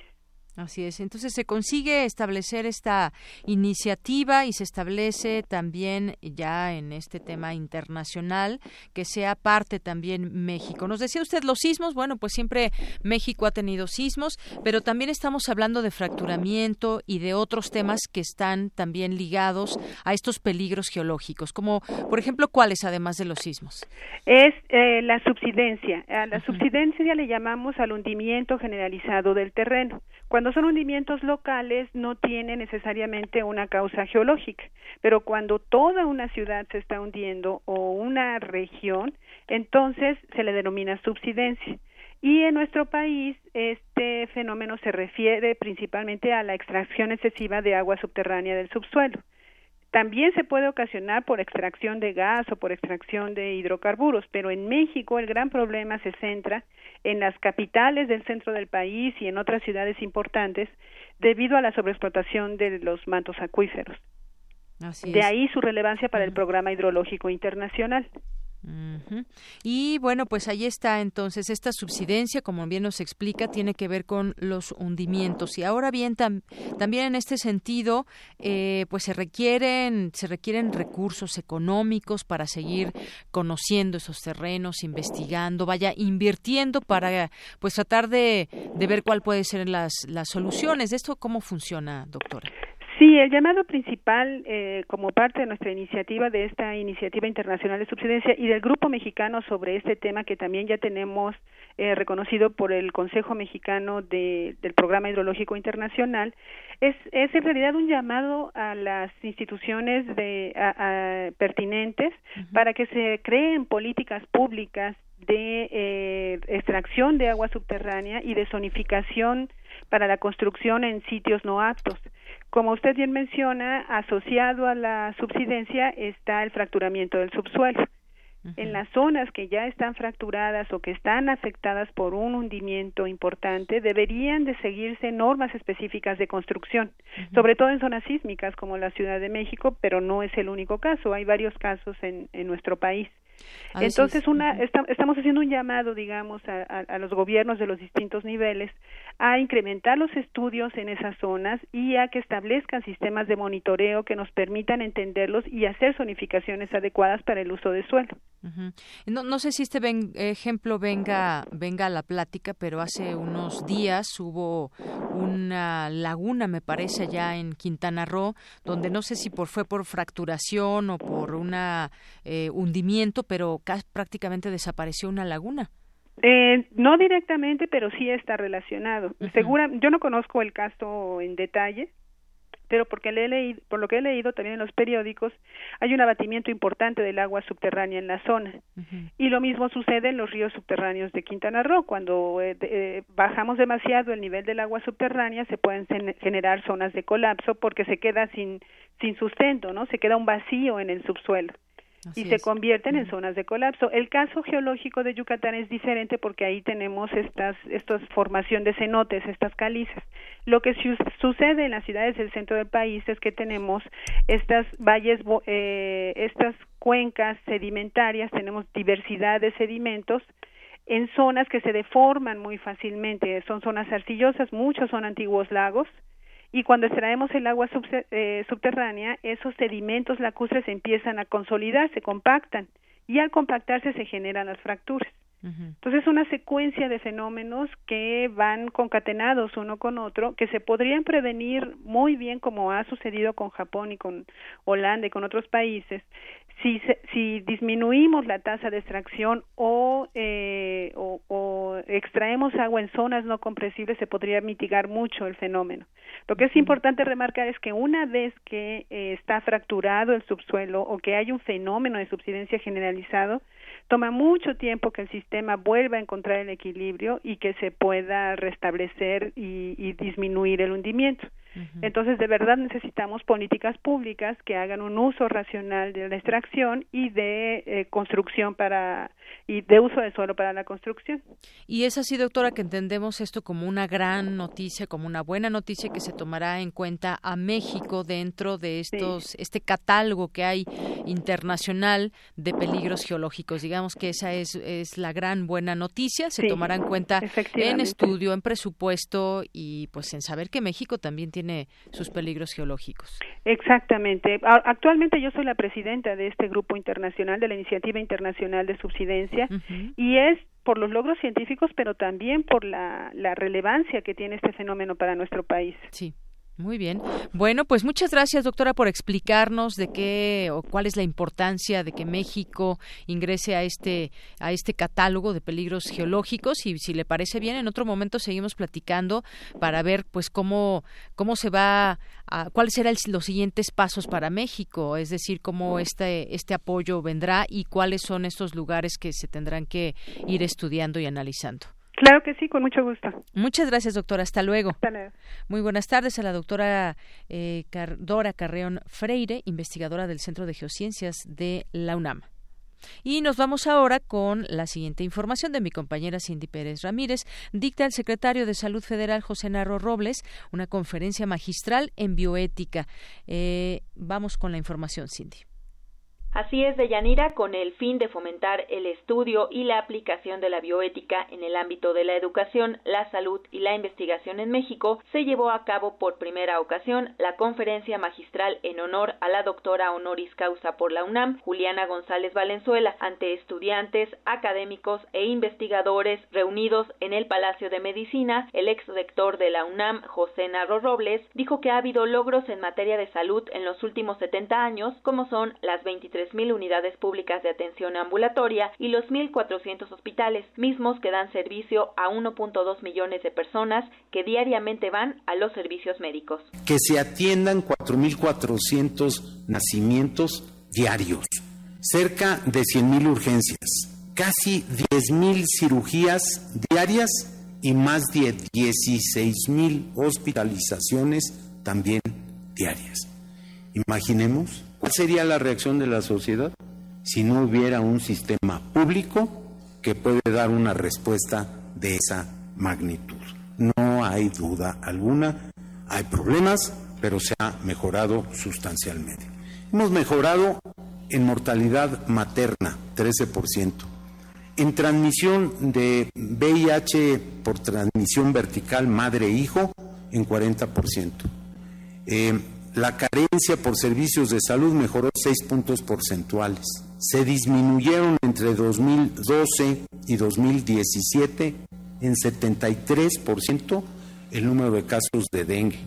Se han aplicado más de 520 millones de dosis de vacuna. El ahora secretario de Salud Federal señaló que los médicos han sido los más preocupados en el campo de la bioética. Que somos con los filósofos grandes aliados y que tenemos la convicción de que tenemos que seguir profundizando en esa relación para conseguir realmente que eh, se pueda armonizar la práctica de la medicina, la práctica de las profesiones en el campo de la atención de la salud con la protección de derechos fundamentales de las personas y hacerlo como ahí se señala, con valores éticos, con un enfoque interdisciplinario, con pluralidad y con un esquema laico, buscando humanizar la práctica de la medicina con criterios de integridad científica y de gran responsabilidad social si queremos realmente avanzar en búsqueda de la justicia, de la equidad y del respeto a los derechos humanos en todos los ámbitos de la salud, necesitamos de la bioética. Deyanira, la UNAM cuenta con el programa universitario de bioética, del que es directora la doctora Paulina Rivero Weber. Hasta aquí el reporte. Muy buenas tardes. Gracias, Cindy. Muy buenas tardes. Bueno, pues rápidamente, antes de irnos a la cartografía RU con Otto Cázares, les voy a platicar. Cinco jóvenes chicas con personalidades completamente diferentes se reúnen para formar un aquelarre. Lo que al principio era simplemente un juego adolescente se convertirá en una batalla contra un antiguo poder que busca robarle su poder y su vida. Este es el resumen de la película de Witches Files. La dirección es a cargo de Kyle Ranking. Es una película de Estados Unidos y se presentará el día de mañana, 28 de agosto, a las 6 de la tarde en la Cineteca Nacional. Si usted quiere ir a verla, llámenos. Tenemos un pase doble para todos ustedes. The Witches Files, eh, Cineteca Nacional, 6 de la tarde. En un momento más damos a conocer el nombre. Bien, pues continuamos. Cartografía RU con Otto Cázares.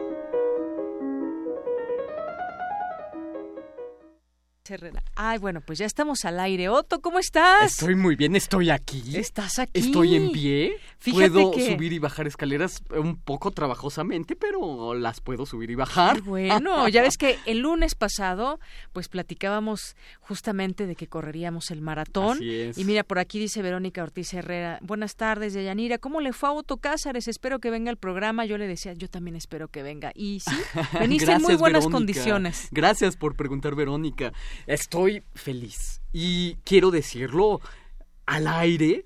Quiero agradecerte a ti, Deyanira, que me hayas inscrito. Yo he de decirles a todos los que nos hacen el favor de escucharnos que mi primer maratón lo corrí ayer y lo corrí bajo las instancias, la generosidad, el estímulo de Deyanira Morán cosa que me hace... No, pues que agradeces, qué bueno que lo corriste. Sí, realmente fue una de las experiencias más bellas que he vivido. Ah, ahorita lo vamos a platicar, ahorita les voy a eh, eh, desarrollar una cartografía al respecto de los estados, las etapas por las que pasé, pero sí creo que es una de las experiencias que para vivir la ciudad, para conocer su alma, el alma de la ciudad, para conocer el alma de las colonias, hay que tener una experiencia así. Claro, claro. ¿Qué significa para cada quien correr el maratón? Simplemente correr una carrera de 42 eh, kilómetros y 195 metros. Yo creo que se juntan muchas cosas, Otto, es responsabilidades, puntualidades, autoconocimiento, es compartir, es solidaridad. Yo no entendería un maratón sin todas estas personas que te van apoyando con vivas, que te van apoyando y diciendo que, que puedes llegar a la meta y que te van además ofreciendo algo que ellos con mucho cariño te ofrecen en un dulce, una, un poquito de, refresco de cola y muchas otras cosas. Yo creo que ese entusiasmo no se compara con nada. Sí, es cierto. Hay momentos en los que el, los que te rodean, los mismos maratonistas que van haciéndose, eh, estimulándose entre sí, ya se cansaron, no, eh, ¿cómo van? Bien, ¿no? Sí. Pero además, todos los que están a un lado, eh, los ciudadanos que están ahí, como tú dices, ofreciéndote un gajo de naranja, chocolatitos, etcétera, es también ese poner al otro frente a ti, que es hermoso. Y una vez que yo ya no corra maratones, le dije a mi hija el día de ayer, vamos a ir a regresar un poco de esos ánimos y de todo eso que dan las personas sin nada a cambio más que pues estar viendo que todos pasen incentivar esta justa deportiva. Pues qué generoso. Y por cierto, antes de la cartografía quiero decir al aire también que Deyanira Morán sí acabó el maratón, lo cual admiro muchísimo. Yo no, y no apliqué la madraciña, como dice Iquetecuani. de, ¿No? De a tomar algún atajo o algo Sí, así. no, no, porque Fíjate además- que estaba buscando justamente los tiempos y más o menos cuánto vas, porque hay tapetes que te van registrando tu tiempo. Si Claro. tú te sales, pues, bueno, se va a notar que no, no pasaste por algún kilómetro, Exacto. ¿no? Pero todavía, yo creo que tanta gente quiere consultar sus tiempos que todavía no tenemos los oficiales, si no, lo diríamos hasta Porque claro, parte de la, del Ajá. estímulo era, por supuesto, llegar al estadio universitario, que te sacaran tu foto, tra- traspasando el umbral de la meta y eh, saber tu tiempo, desde luego. Claro. Pero, y esto hay que decirlo también, el maratonista que hace trampa se hace trampa a sí mismo. Claro, Na- a nadie más. Así ¿no? es. Entonces, pues bueno, yo admiro muchísimo que hayas terminado los 42 kilómetros. Y tú ya ahorita nos contarás Ya en tu contaré. cartografía qué pasó De hecho, en el maratón. eh, esta cartografía está titulada así, Memorias de un maratonista, en las que se cuenta cómo a lo largo de 37 kilómetros, el corredor número 485, es decir, yo, creyó vislumbrar el alma colectiva como si fuese un mar en la ciudad. Sí, en efecto, yo terminé la carrera en el kilómetro 37, a la altura de el Parque Hundido. Bueno, Te quedas a cinco kilómetros. pero bueno, eh, eso, que ya cinco kilómetros que contarían como otros 30, yo creo, en Sí. términos de esfuerzo. Sí, después porque del además, 30 todo se vuelve muy complicado. Sí, es el famoso muro, ¿no? Del que hablan todos los maratonistas. Así es. Bueno, eh, a las 7.30 suena el disparo de salida y en ese preciso instante de Yanira, Radio Escuchas, se me agolpa el llanto en la garganta. Eh, Llanto que me sobreviene a la altura de la Catedral Metropolitana, es decir, comenzando. Esa Catedral Metropolitana de campanarios y de esculturas caídas. Me sobreviene un llanto incontenible como venido desde no sé dónde. Yo en alguna ocasión toqué las campanas de la catedral, pensando que al hacerlas sonar, las hacía oír por encima de toda la Vía Láctea. Llanto al principio de la carrera, llanto al principio del maratón. ¿Por qué? No lo sé. Quizá porque la catedral era para mí un recuerdo caído y también porque estaba viendo los rostros nerviosos, los rostros emocionados de los que hacía tan solo unos minutos intentaban hacer ejercicios de calentamiento entre el gentío como podían hacían estiramientos, eh, otros solo se balanceaban en su lugar con un rostro de determinación y eh, por eso y por muchas consideraciones más tuve llanto al principio. Estamos ahí, los miles de corredores, por un acto de libertad. Un acto de libertad en el que se da una amalgama interesantísima entre el deporte, lo político y lo religioso. No puedes distinguir bien a bien las motivaciones de unos y otros, pero ¿qué más da? Estás ahí por un acto volitivo. A veces los corredores llevan insignias que te hacen evidente la razón de su estar ahí. Una imagen, por ejemplo, había gente que lleva que llevan imágenes de santos en la espalda o llevan la fotografía de algún familiar.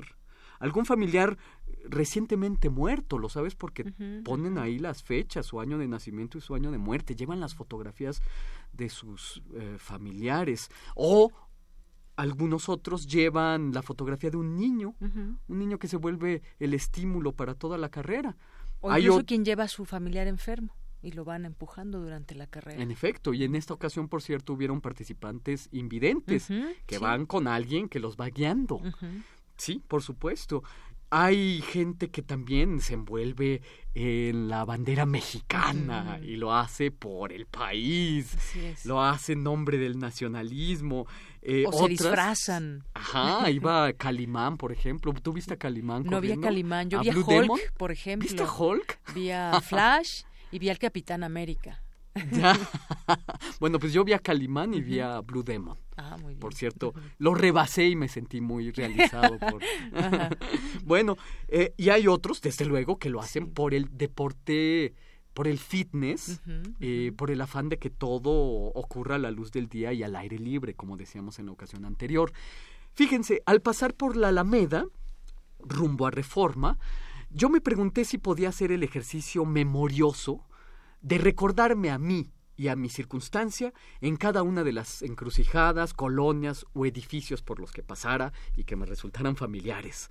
Como empecé haciendo con la catedral, precisamente esto que ya les conté, así lo hice durante algún trayecto. Iba pasando por la Alameda Central, por Reforma hacia la Lagunilla, Tlatelolco, de regreso por Reforma, la Diana, el Ángel, el Monumento a Colón, vas pasando por cines, restaurantes. Polanco. Y en el momento en que vas pasando por todo esto, los recuerdos van agolpándose. A mí pasaban por mi mente parejas amorosas que ya no están, paseos y risas con amigos que han cambiado porque yo mismo he cambiado. La ciudad te dice tanto acerca de ti mismo, la ciudad te dice cosas de ti que ni siquiera intuías. Corriendo, esperas. ¿Qué esperas? Todo y nada, que es, como dice el sabio Eugenio Dors, la práctica misma de la fe. Esperar todo y nada en movimiento. Esta espera en movimiento conduce a una agitación de los sedimentos de la memoria. Corriendo me acordaba de capítulos que yo creía completamente perdidos, me acordaba de rostros entrañables, de, de amistades desvanecidas, de alegrías de otro tiempo, tristezas que al recordarlas volvían a darme tristeza. Correr es sustancialmente percibir te conviertes en un cuerpo atento, más atento que nunca. Vas atento a tus procesos interiores, vas atento de la ciudad, vas percibiendo. Hacia las dos horas y media de comenzada la carrera, yo me decía, en movimiento, es así como quiero estar, es así donde quiero estar, este es mi lugar. Yo me decía, más o menos por Polanco y luego por el bosque de Chapultepec, esa casa por la, que iba pasando, se tiene en pie sobre su lugar. Ese árbol tiene su lugar y sobre él echa raíces. Yo, en cambio, me asemejo al nómada. Mi lugar está en el movimiento. En Polanco eh, se trataba de recordar tus andanzas, tus penas de amor perdidas, como la obra de Shakespeare. En el bosque de Chapultepec redimías recuerdos, redimías fantasmas. Por cada kilómetro, diez redenciones de fantasmas, diez fantasmas redimidos. Como saben muchos de los que nos hacen el favor de escucharnos, acabo de dar una serie de pláticas acerca de la obra de William Blake. Bueno, pues William Blake decía que el individuo está dividido en cuatro aspectos. La humanidad, es decir, tu cuerpo, tus órganos, tus funciones, la emanación, que es tu aspecto femenino, la sombra, que es la depositaria de todos tus deseos no realizados, y el espectro, que es tu yo vanidoso. Entonces yo me decía lo siguiente, correré este maratón por relevos.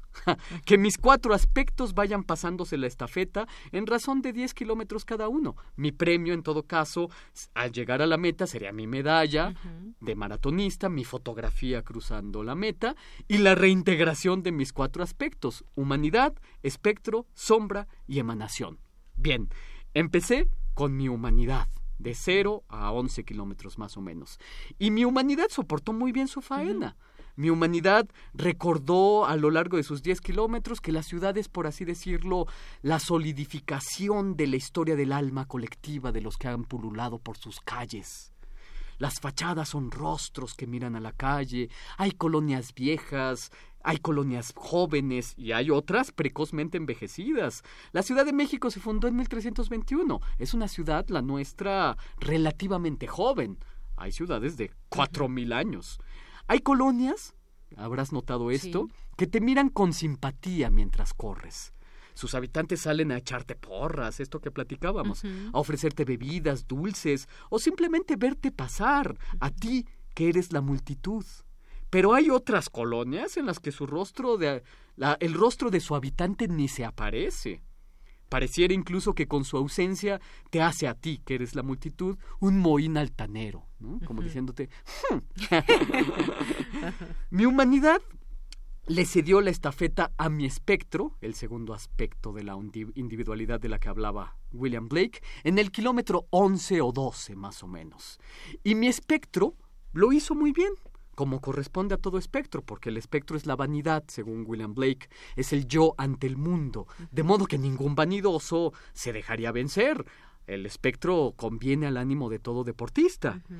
Mi espectro recordó que la ciudad es el cuerpo de un gigante recostado y el fluido esencial de este cuerpo gigantesco es somos los ciudadanos. A veces yo sentía que estaba corriendo por el laberinto del pulgar del gigante. Otras que había entrado al hígado con sus estrías que son las calles. La zona rosa sería la zona genital del gigante. Mi espectro decía, llegarás a la meta, llegarás a la meta, sí puedes. Y yo sentía la respiración muy bien en ese momento. Mi respiración era estable, nada agitada, volteaba a ver de cuando en cuando a los que me circundaban y veía rostros hermosos, rostros de la determinación. A veces cantábamos, nos animábamos entre nosotros. Mi espectro salió de la carrera hacia el kilómetro 21 o 22 más o menos, a la altura del Museo de Antropología, más o menos, cuando estábamos saliendo de Chapultepec y estábamos entrando al museo, pasando por, por el Museo de Antropología. Eh, nos dirigíamos a la Colonia Condesa, entra mi sombra al relevo, después de una parada técnica a los baños. Habían unas largas filas, por cierto. Sí. Puedes perder hasta 10 minutos. Sí, exacto. Y esto sucedió más o menos hacia las 10 con 40 de la mañana. Ya había salido el sol. Eh, y yo, que iba corriendo, veía mi propia sombra proyectada en el pavimento de la avenida Chapultepec, pasando por la glorieta de Insurgentes, la avenida Insurgentes. Veía mi propia sombra e iba platicando con ella. Mi sombra me hacía ver las cosas de la ciudad ya como si se tratara de cosas ensoñadas. Algo me decía que si me detenía, que si me descansaba o caminaba, ya no podría volver a arrancar. De modo que sabía, me, me decía que había que seguir, tenía que seguir. Ya mi sombra, por cierto, a partir del kilómetro 25, ya iba, me hacía ver las cosas como en estado de sonambulismo. Ya mi sombra, he de confesarlo, ya no era el explorador de mi interior, es decir, ya no iba acordándome de sucesos que habían este, ocurrido aquí o allá, ya mi, mi cuerpo me hacía sentirlo mecánicamente, es decir, ya empecé a sentir mis rodillitas, mis articulaciones. ya costaba más trabajo ese paso. Sin duda, sin duda. Hacia el kilómetro 29 o 30 entró a la carrera mi aspecto femenino mi emanación, según William Blake. Y fíjense en la bella metáfora que resulta de todo esto, porque la emanación es tu alma, según William Blake, tu otro femenino. Y mi emanación entró a la carrera con mucha sed. Fíjense la metáfora de eso. Y entonces yo empecé a tomar las bolsitas de agua que me ofrecían, las reventaba, tomaba un poco, las reventaba para esparcir el agua en la frente, en los brazos, en las piernas. Eh, ay, mi emanación, pobre de mi emanación, me hizo saber que soy un individuo, un piel debajo de la piel, como decían los griegos, mis rodillitas, mis, eh, mi pantorrilla derecha me empezaba a, doler. Eh, a la altura del kilómetro 35 yo pensé que mi, mi, emanación iba a necesitar ayuda y traté de invocar a mi nahual, traté de invocar a mi chulel, como lo llaman los mayas, traté de invocar al alma de mis gatos y esto no fue buena idea porque en ese preciso momento mis gatos debían estar durmiendo plácidamente. una ajá, una un tranquilo sueño felino en el sofá ¿no? finalmente ya al, en el kilómetro 36 a la altura del parque hundido mi emanación se dio. Había vivido la verdad del movimiento que lo espera todo y nada y eso era suficiente Hoy me duelen las piernas, me resulta trabajoso subir escaleras y quisiera que fuera ayer, pero la lección de ayer es hermosa. Ayer fui todos, ayer fui multitud, ayer mi lugar fue el movimiento, estaba eh, con Deyanira Morán entre miles y miles de cabecitas negras que delante y detrás de mí hacíamos una marea al trote, el alma colectiva se asemejaba a un mar. Eh, el alma colectiva jadeaba, sin duda, respiraba, eh, te echaba porras. Se solidarizaba. Sí, eh, detenía el paso, se apresuraba. La Ciudad de México se volvió en una ciudad mar, ciudad de oceánicos recuerdos. Algo semejante creí haber pensado hacia el kilómetro 36 cuando abandoné el curso del maratón y me dirigí al parque público para encontrarme con mi amiga Ada, que pasaría por mí desde donde la llamara y en el estado en que me encontrara. Y esto es lo que yo tengo que recordar y decirles este lunes 27 de agosto de 2018. Pues muchísimas gracias, memorables estos momentos que nos platicas.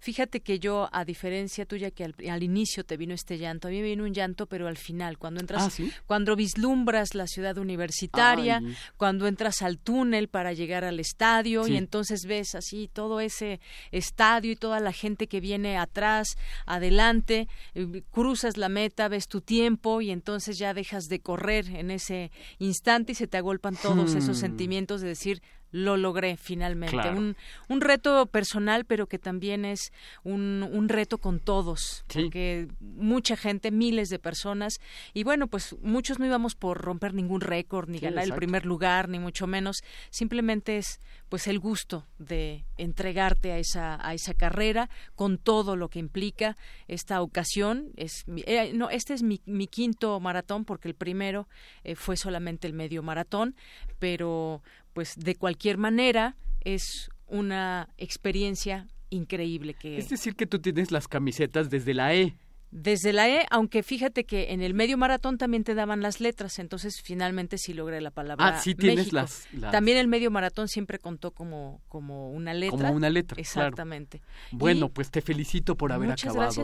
Qué maravilla. Igualmente para y que te haya venido ese rostro al final y no como a mí al principio. Así es, y recordar pues tantas cosas, porque hace 50 años estaban por iniciarse los Juegos Olímpicos también. Exacto. Entonces toda esa serie de recuerdos eh, históricos también, pues implica implica mucho. Que ha cambiado mucho la ruta, por cierto, la ruta del maratón ha cambiado mucho, de ese de esa ruta olímpica. De la ruta olímpica, así es.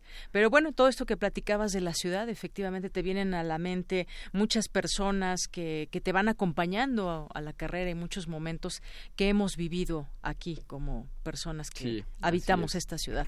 Pues muchas gracias, Otto. De nada, y vamos a darle la bienvenida a otra otra arista de nosotros, que es la bella voz. Así es. Es decir, Monse Muñoz. Sala Julián Carrillo presenta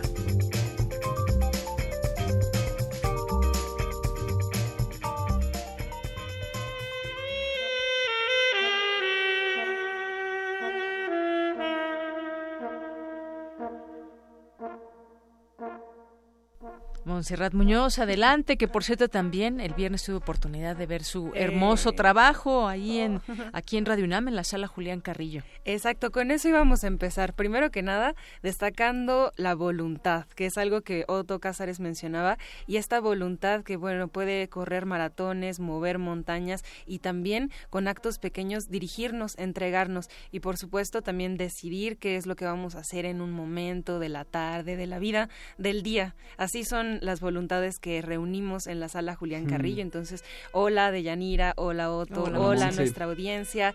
Exactamente esa pregunta de Yanira, ¿Cómo escuchaste y cómo viste? ¿Qué tal? ¿Cuál fue tu experiencia el viernes que tuviste la oportunidad de entregarte a los conciertos de pues, intersecciones? Maravillosa. Yo venía de una situación un poco, un poco tensa, pero al llegar ahí con todos los compañeros que iban a, tocar eh, como parte de la Fiera Borrasca y al frente Montserrat para presentarlos al público, bueno, pues una vibra emocionante que se refleja ante los micrófonos, ante el auditorio que está presente y el que está presente a través de la radio. Claro. que pues muy bien, eh, excelente manera y además, de tiene la capacidad de hacer una gran fiesta, de, ah, de hacerlo un gran acontecimiento. Es un acontecimiento musical, artístico, pero también se vuelve un acontecimiento en términos de experiencia.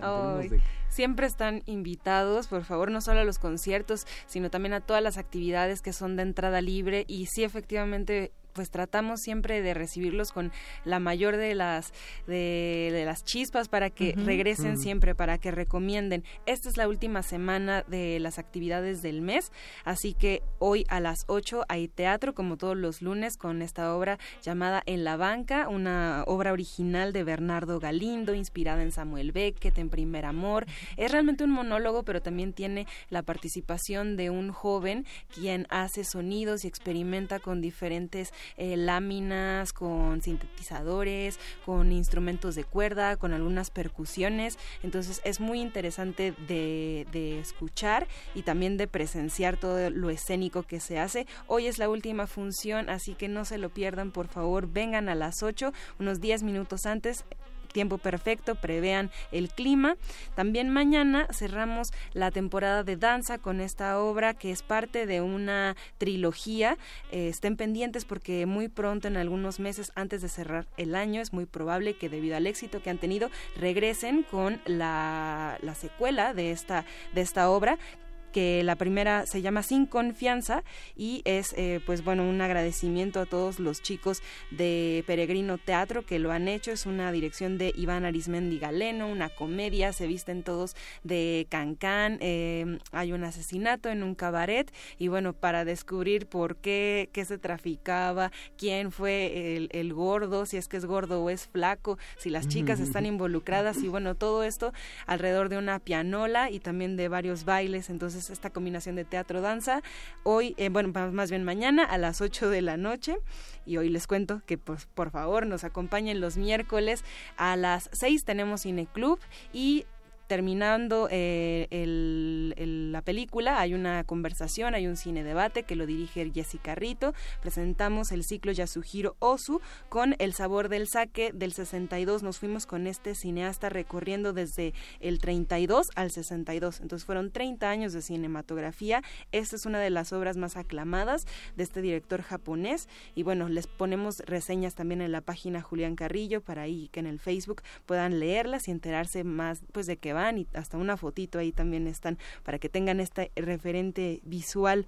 También, eh, bueno, los jueves les damos el día porque queremos justamente invitarlos el viernes al concierto último, el 31 de agosto de este mes, el Tome Taller Orquesta Experimental de la UACM, de la universidad, eh, que nos estarán visitando acá el viernes a las 9 de la noche, estarán en vivo y para que se den más o menos una idea, son un grupo de chicos que muchos no tienen formación profesional como músicos, pero sí son profesionales haciendo eh, ruidos, experimentaciones, trabajan la voz, trabajan objetos, eh, se basan en paisajes, por ejemplo, un mercado de la Ciudad de México o cierta colonia en específico. Los acaban de reseñar como, entre comillas, citaré, una bola de inadaptados sociales que, que gustan de hacer música con ruidos. Así lo compartió Ramsés Luna, saxofonista de Luz de Riada, quien dirige esta maravillosa orquesta.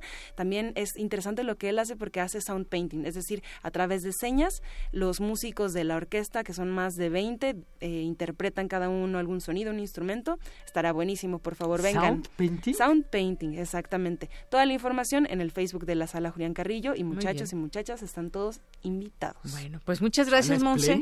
Gracias, gracias, Soto. Ya nos despedimos. Mira, por aquí Armando Cruz rápido nos, nos manda muchas felicitaciones, Soto, y dice, no cualquiera termina un maratón. Cuando yo corrí el maratón de la Ciudad de México, lo más inesperado que me ofrecieron para tomar fue una caguama. Un saludo Ah, desde sí, la claro, delegación Iztapalapa. claro, Hay gente que ofrece, cerveza. Lo Esos son los más Y nos comparte Ike Tecuani una foto de justamente un corredor invidente, que son Ah, sí, varios los claro, que corren la claro. carrera. Con Por esto nos despedimos. Pues muchas Bueno. gracias, Soto. Gracias, Monse. Hasta el próximo lunes. Y gracias a todos ustedes que Hasta nos luego. escuchan. Hasta mañana. Buen provecho. Buenas tardes.